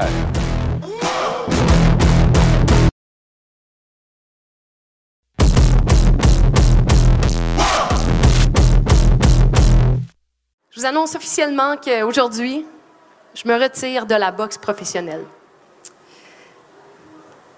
C'est quand même euh, un moment rempli d'émotions. Hein? Je, je- vous dis ça avec beaucoup d'émotions, mais je vous dis ça surtout avec la conviction que j'amorce le, plus beau- le plus beau chapitre de ma vie. Hmm. Et elle est avec nous pour conclure l'émission ce soir, la championne Marie-Ève Dicker. Comment ça va, Marie-Ève? Allô? Mais ça va bien, comme d'habitude. euh, c'est vraiment une belle journée. Vous avez euh, vu, j'ai envoyé une invitation aujourd'hui. Je vous invite à partager une grande nouvelle avec moi. Puis euh, cette grande nouvelle-là, je l'ai partagée. Donc, je me sens bien. Je suis contente de vivre ça avec mes proches. Puis, je suis contente d'enfin pouvoir parler du prochain chapitre de ma vie. Qu'est-ce que ça va être le prochain chapitre de ta vie? On ne prend pas une décision comme ça à la légère sans avoir mûrement réfléchi. Euh, surtout toi, particulièrement, je te connais assez pour savoir que tu as viré ça de tout bord, tout côté euh, et que la suite s'est imposée. Qu'est-ce que c'est cette suite qui t'attend? Bien, cette suite-là, c'est euh, des moments avec. Viens-tu? Étant. C'est des moments avec mes proches, c'est des moments avec ma famille, c'est des moments d'entrevue avec eux. C'est des, euh, des moments où je vais pouvoir leur consacrer du temps. C'est aussi euh, probablement une carrière dans les communications parce que c'est la nouvelle passion que j'ai découvert au fil du temps et euh, j'ai envie d'explorer ce, ce monde-là. Donc, en, accrochant mes gants, c'est ce que ça va me permettre de faire, de me consacrer un petit peu plus vers cette nouvelle passion-là, puis de passer du temps avec eux. Hein, Hein, Luna? C'est ta nièce, ça. Oui, c'est ma petite nièce qui euh, voulait absolument venir à la télévision avec moi, mais euh, est-ce que tu veux dire bonjour? Oh, peut-être pas. Oh, peut-être pas. Elle n'est pas rendue là. Elle n'est pas rendue là, mais toi, non, t'es elle rendu n'est pas là. rendue là. Écoute, Elle, elle est là. Oui. Tu me passes pas le KO en me disant que tu vas faire de la com. Euh, ça semblait assez évident. Tu as eu l'occasion d'y goûter, d'ailleurs, à travers ta carrière. Est-ce qu'à un moment donné, il y a un- ceci explique cela? Est-ce qu'en goûtant au milieu des communications, tu t'es dit, euh, c'est le fun, j'aime ça, ça fait un peu moins mal aussi? Ben, en fait, c'est pas nécessairement ça qui m'a forcé à prendre la décision dans le sens où j'ai pas dit je vais arrêter la boxe pour aller faire des coms. Par contre, c'est quelque chose qui a été présent puis à laquelle j'ai été conscientisée dès le début de ma carrière, c'était que il allait avoir une fin, puis la fenêtre d'un athlète, elle est très courte et il faut préparer ce chemin-là, il faut préparer cette après-carrière-là. Puis moi, ce que j'aime, c'est qu'au fil des années, euh, j'ai pu boxer. J'étais Marie-Ève la boxeuse, mais j'étais aussi Marie-Ève l'humain. Et les coms, ça a juste permis de, compléter ce profil-là, de dire, ben il n'y a pas juste la boxe dans la vie. C'est pas ce qui a motivé ma décision de me retirer. Ce qui a motivé ma décision de me retirer, c'est vraiment au niveau de la santé. Euh, malheureusement, j'ai vu de, trop de brillantes carrières de boxeurs se terminer de, façon dramatique. Je voulais pas être euh, l'une d'entre eux. Donc, pour moi, c'est important de terminer ma carrière en pleine santé, d'éviter de faire le combat trop, puis... euh, même si je suis très haute dans les classements en ce moment, j'avais des, des options de combat. Pour moi, ben, c'est impératif de dire, ben, après 30 ans de sport de combat, je me retire avec un petit peu de dur, mais rien de, de grave qui va m'empêcher de mordre à pleines dents dans ma nouvelle vie. On voit des images avec euh, ton coach, euh, Stéphane. Ouais. Euh, Puis ça, ça vient me chercher une émotion. J'imagine celle que c'est allé te chercher et celle que ça lui provoque également. Comment il est, ce bougre là-dedans, lui? Ben, en fait, c'est sûr que euh, le moment où, j'ai pris cette décision-là, les fois où on s'est parlé, c'était des décisions, qui, des, des, euh, euh, discussions qui étaient très émotives. C'était des discussions où j'avais de la difficulté à garder mon sang-froid, mais en ce moment, il y avait des caméras sur moi, donc c'est là où j'ai sorti mes nerfs de glace et j'ai parlé, j'ai dit ce que j'avais à dire en, tout contrôle de mes émotions, mais en fait. c'est avec beaucoup d'émotion que je livrais ce message-là aujourd'hui. Je sais qu'il est bien parce que tout ce qu'il a toujours voulu, c'est que je me retire en santé, c'est de me protéger dans, dans ce milieu qui est un peu difficile. Et aujourd'hui, ben, je pense qu'il peut dire mission accomplie parce qu'on aura marqué l'histoire ensemble, mais euh, on pourra aussi écrire le prochain chapitre ensemble. Ça a été euh, 7 ans, 20 combats. Cette année, mais cette année très, très, très intense. Euh, Est-ce qu'il y a dans ta décision un peu du fait que lorsque tu es arrivé en 2016, à 29 ans quand même, c'est pas banal, euh, et que tu as signé cette entente avec Groupe Gym, on, on croyait encore en la boxe euh, dans de belles années à venir pour la boxe professionnelle à Montréal, alors qu'on se trouve devant un constat un peu plus triste en 2023 où ça semble très difficile de tenir des événements de boxe au Québec et d'avoir des foules potables. Est-ce que, est que ça fait partie de ta réflexion, Marie-Ève? Pas du tout, parce que j'ai jamais euh, fait des choix en fonction de- des possibilités. J'ai toujours fait des choix avec mon cœur. J'ai toujours décidé de boxer parce que j'avais envie de boxer. Si euh, j'ai signé ce contrat-là en 2016, c'est drôle parce qu'il n'y en avait pas de porte ouverte. Euh, à ce moment-là, il n'y avait pas de, de boxe féminine. On parlait pas de ça. Donc, je l'ai pas fait. Euh, parce que c'était impossible. Puis c'est un peu la même raison pour laquelle je me retire aujourd'hui. Ça n'a rien à voir avec euh, le milieu de la boxe qui euh, vit des moments difficiles ici au Québec.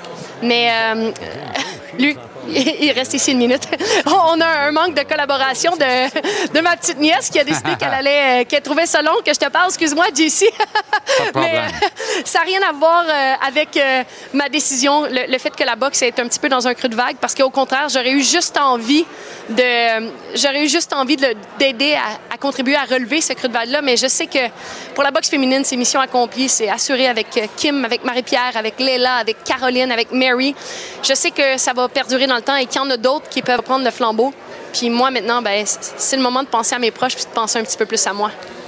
Tu mentionnes Mary, c'est Mary euh, Spencer, évidemment. Euh, Oui. Pour les gens, c'est une sorte de rendez-vous manqué. Marie-Ève Dicker, Mary Spencer. Euh, Je suis pas convaincu que tu partages nécessairement cet avis. Non, ben peut-être euh, les gens auraient aimé voir ce combat-là, mais euh, on est arrivé à un, moment où euh, nos carrières étaient à des points différents. Mary commençait alors que moi j'étais un petit peu vers la fin. Moi je regardais vers des combats d'unification alors que Mary tente toujours d'aller mettre la main sur sa première ceinture. Donc pour moi c'est pas nécessairement un rendez-vous manqué, c'est seulement un- une question de synchronisme où on on on s'est pas croisés au même moment au sommet. Euh, Peut-être que ça aurait pu être intéressant, mais euh, somme tout, elle fait partie de celles en qui j'ai confiance pour assurer la, la relève, Euh, comme je le fais avec Kim, avec Marie-Pierre, qui aspire maintenant à des combats de championnat du monde. Donc, je sais que de ce côté-là, je peux partir la tête tranquille parce que la boxe féminine est là pour rester. Et ça, ça a toujours été une de mes missions lorsque j'ai commencé à boxer. Tu parles des coms. Est-ce que le coaching pourrait faire partie de l'après-carrière également? J'entends ça un peu, là. Euh, ben, ben, en fait, euh, j'ai. euh, j'avais une école de karaté, de boxe euh, autrefois, puis j'ai- l'impression que je suis allée un peu au bout de cette aventure-là, mais je suis toujours disponible pour donner quelques conseils, pour aider les gens à qui veut bien l'entendre. Euh, c'est sûr que je vais rester euh, dans, le giron de la boxe, dans le giron des gymnases, parce que de toute façon, ben, comme je le disais en conférence de presse, j'ai beaucoup trop d'énergie pour être assis sagement en arrière d'un bureau. Là. Donc, c'est sûr que je vais y rester impliquée, mais pour le moment, il n'y a, rien de, à temps plein dans ce domaine-là. Penses-tu continuer de t'entraîner avec beaucoup d'assiduité? Euh, comme tu as pu voir, puis je pense que c'est ce qui a fait que les gens hésitaient à, savoir que j'annonçais ma retraite, c'est que à tous les jours, je suis dans le gymnase au point où euh, mon préparateur physique m'a dit OK, Marie-Ève, tu peux slacker. Et euh, moi, ce que j'ai compris, ben, c'est que le sport allait toujours faire partie de ma vie. Puis pour moi, du moment où je me sentais bien physiquement, c'est le moment où j'étais le plus créative, c'est le moment où j'avais le plus d'idées, c'est le moment où j'étais le plus sharp. Donc, pour moi, ben, le sport va toujours faire partie intégrante de ma vie, même si ma vie en tant qu'athlète professionnel, ben, c'est derrière moi. Mais euh, le sport, ben, c'est sûr que vous allez me croiser dans un gymnase à essayer de battre mes records parce que ça, ça reste au fond de moi. En terminant, ça a passé en un clin d'œil. J'évoquais 2016. Et, euh, et je me rappelle très bien, j'y étais à boire du champagne dans un des bars du Casino de Montréal alors que tu venais de faire tes débuts, que je rencontrais Stéphane pour la première fois, ton coach, euh, et Yvon qui était là, puis tout ça, et que tu te présentais sous des applaudissements nourris euh, et tu étais la nouvelle saveur, en fait. Tu arrivais et on fondait de grands espoirs en toi. Personne n'a été déçu. Tu as atteint tous tes objectifs. Bravo. Je suis convaincu que cette décision est mûrement réfléchie. Et bon succès pour la suite, Marie-Ève Dicker. Merci infiniment. Merci. Merci de l'invitation. Puis euh, n'importe quand. hein. Donc, euh, c'était Marie-Ève Dicker pour TVA Sport. Salut. Bonne soirée. Salut. Alors voilà comment on a vu votre mercredi ici à JC. Le menu est copieux, chargé, Les Huskies de Rouen-Noranda, que j'aime cette équipe, contre les remparts de Patrick à Québec. Hommage en cette journée internationale des droits des femmes. Ne ratez pas ce rendez-vous dans quelques instants. Suivra les Ducks d'Anaheim contre les Canucks à Vancouver parallèlement sur TVA Sport 2. Les Lions de Trois-Rivières suivis de WWE Raw avec les excellents Pat Laprade et Kev Raphaël. Télécharge l'application Cube pour reprendre JC où tu veux, quand tu veux. Le show est mis en ligne tous les soirs sans des interruptions vers 19h30. Merci à une équipe fantastique en régie. Merci sur le plateau. Merci à vous à la maison. Soyez là nombreux, nombreuses demain alors qu'on reprend la conversation ensemble dès 17h en avant-match canadien Rangers de New York depuis le temps. Bonne soirée tout le monde. À demain.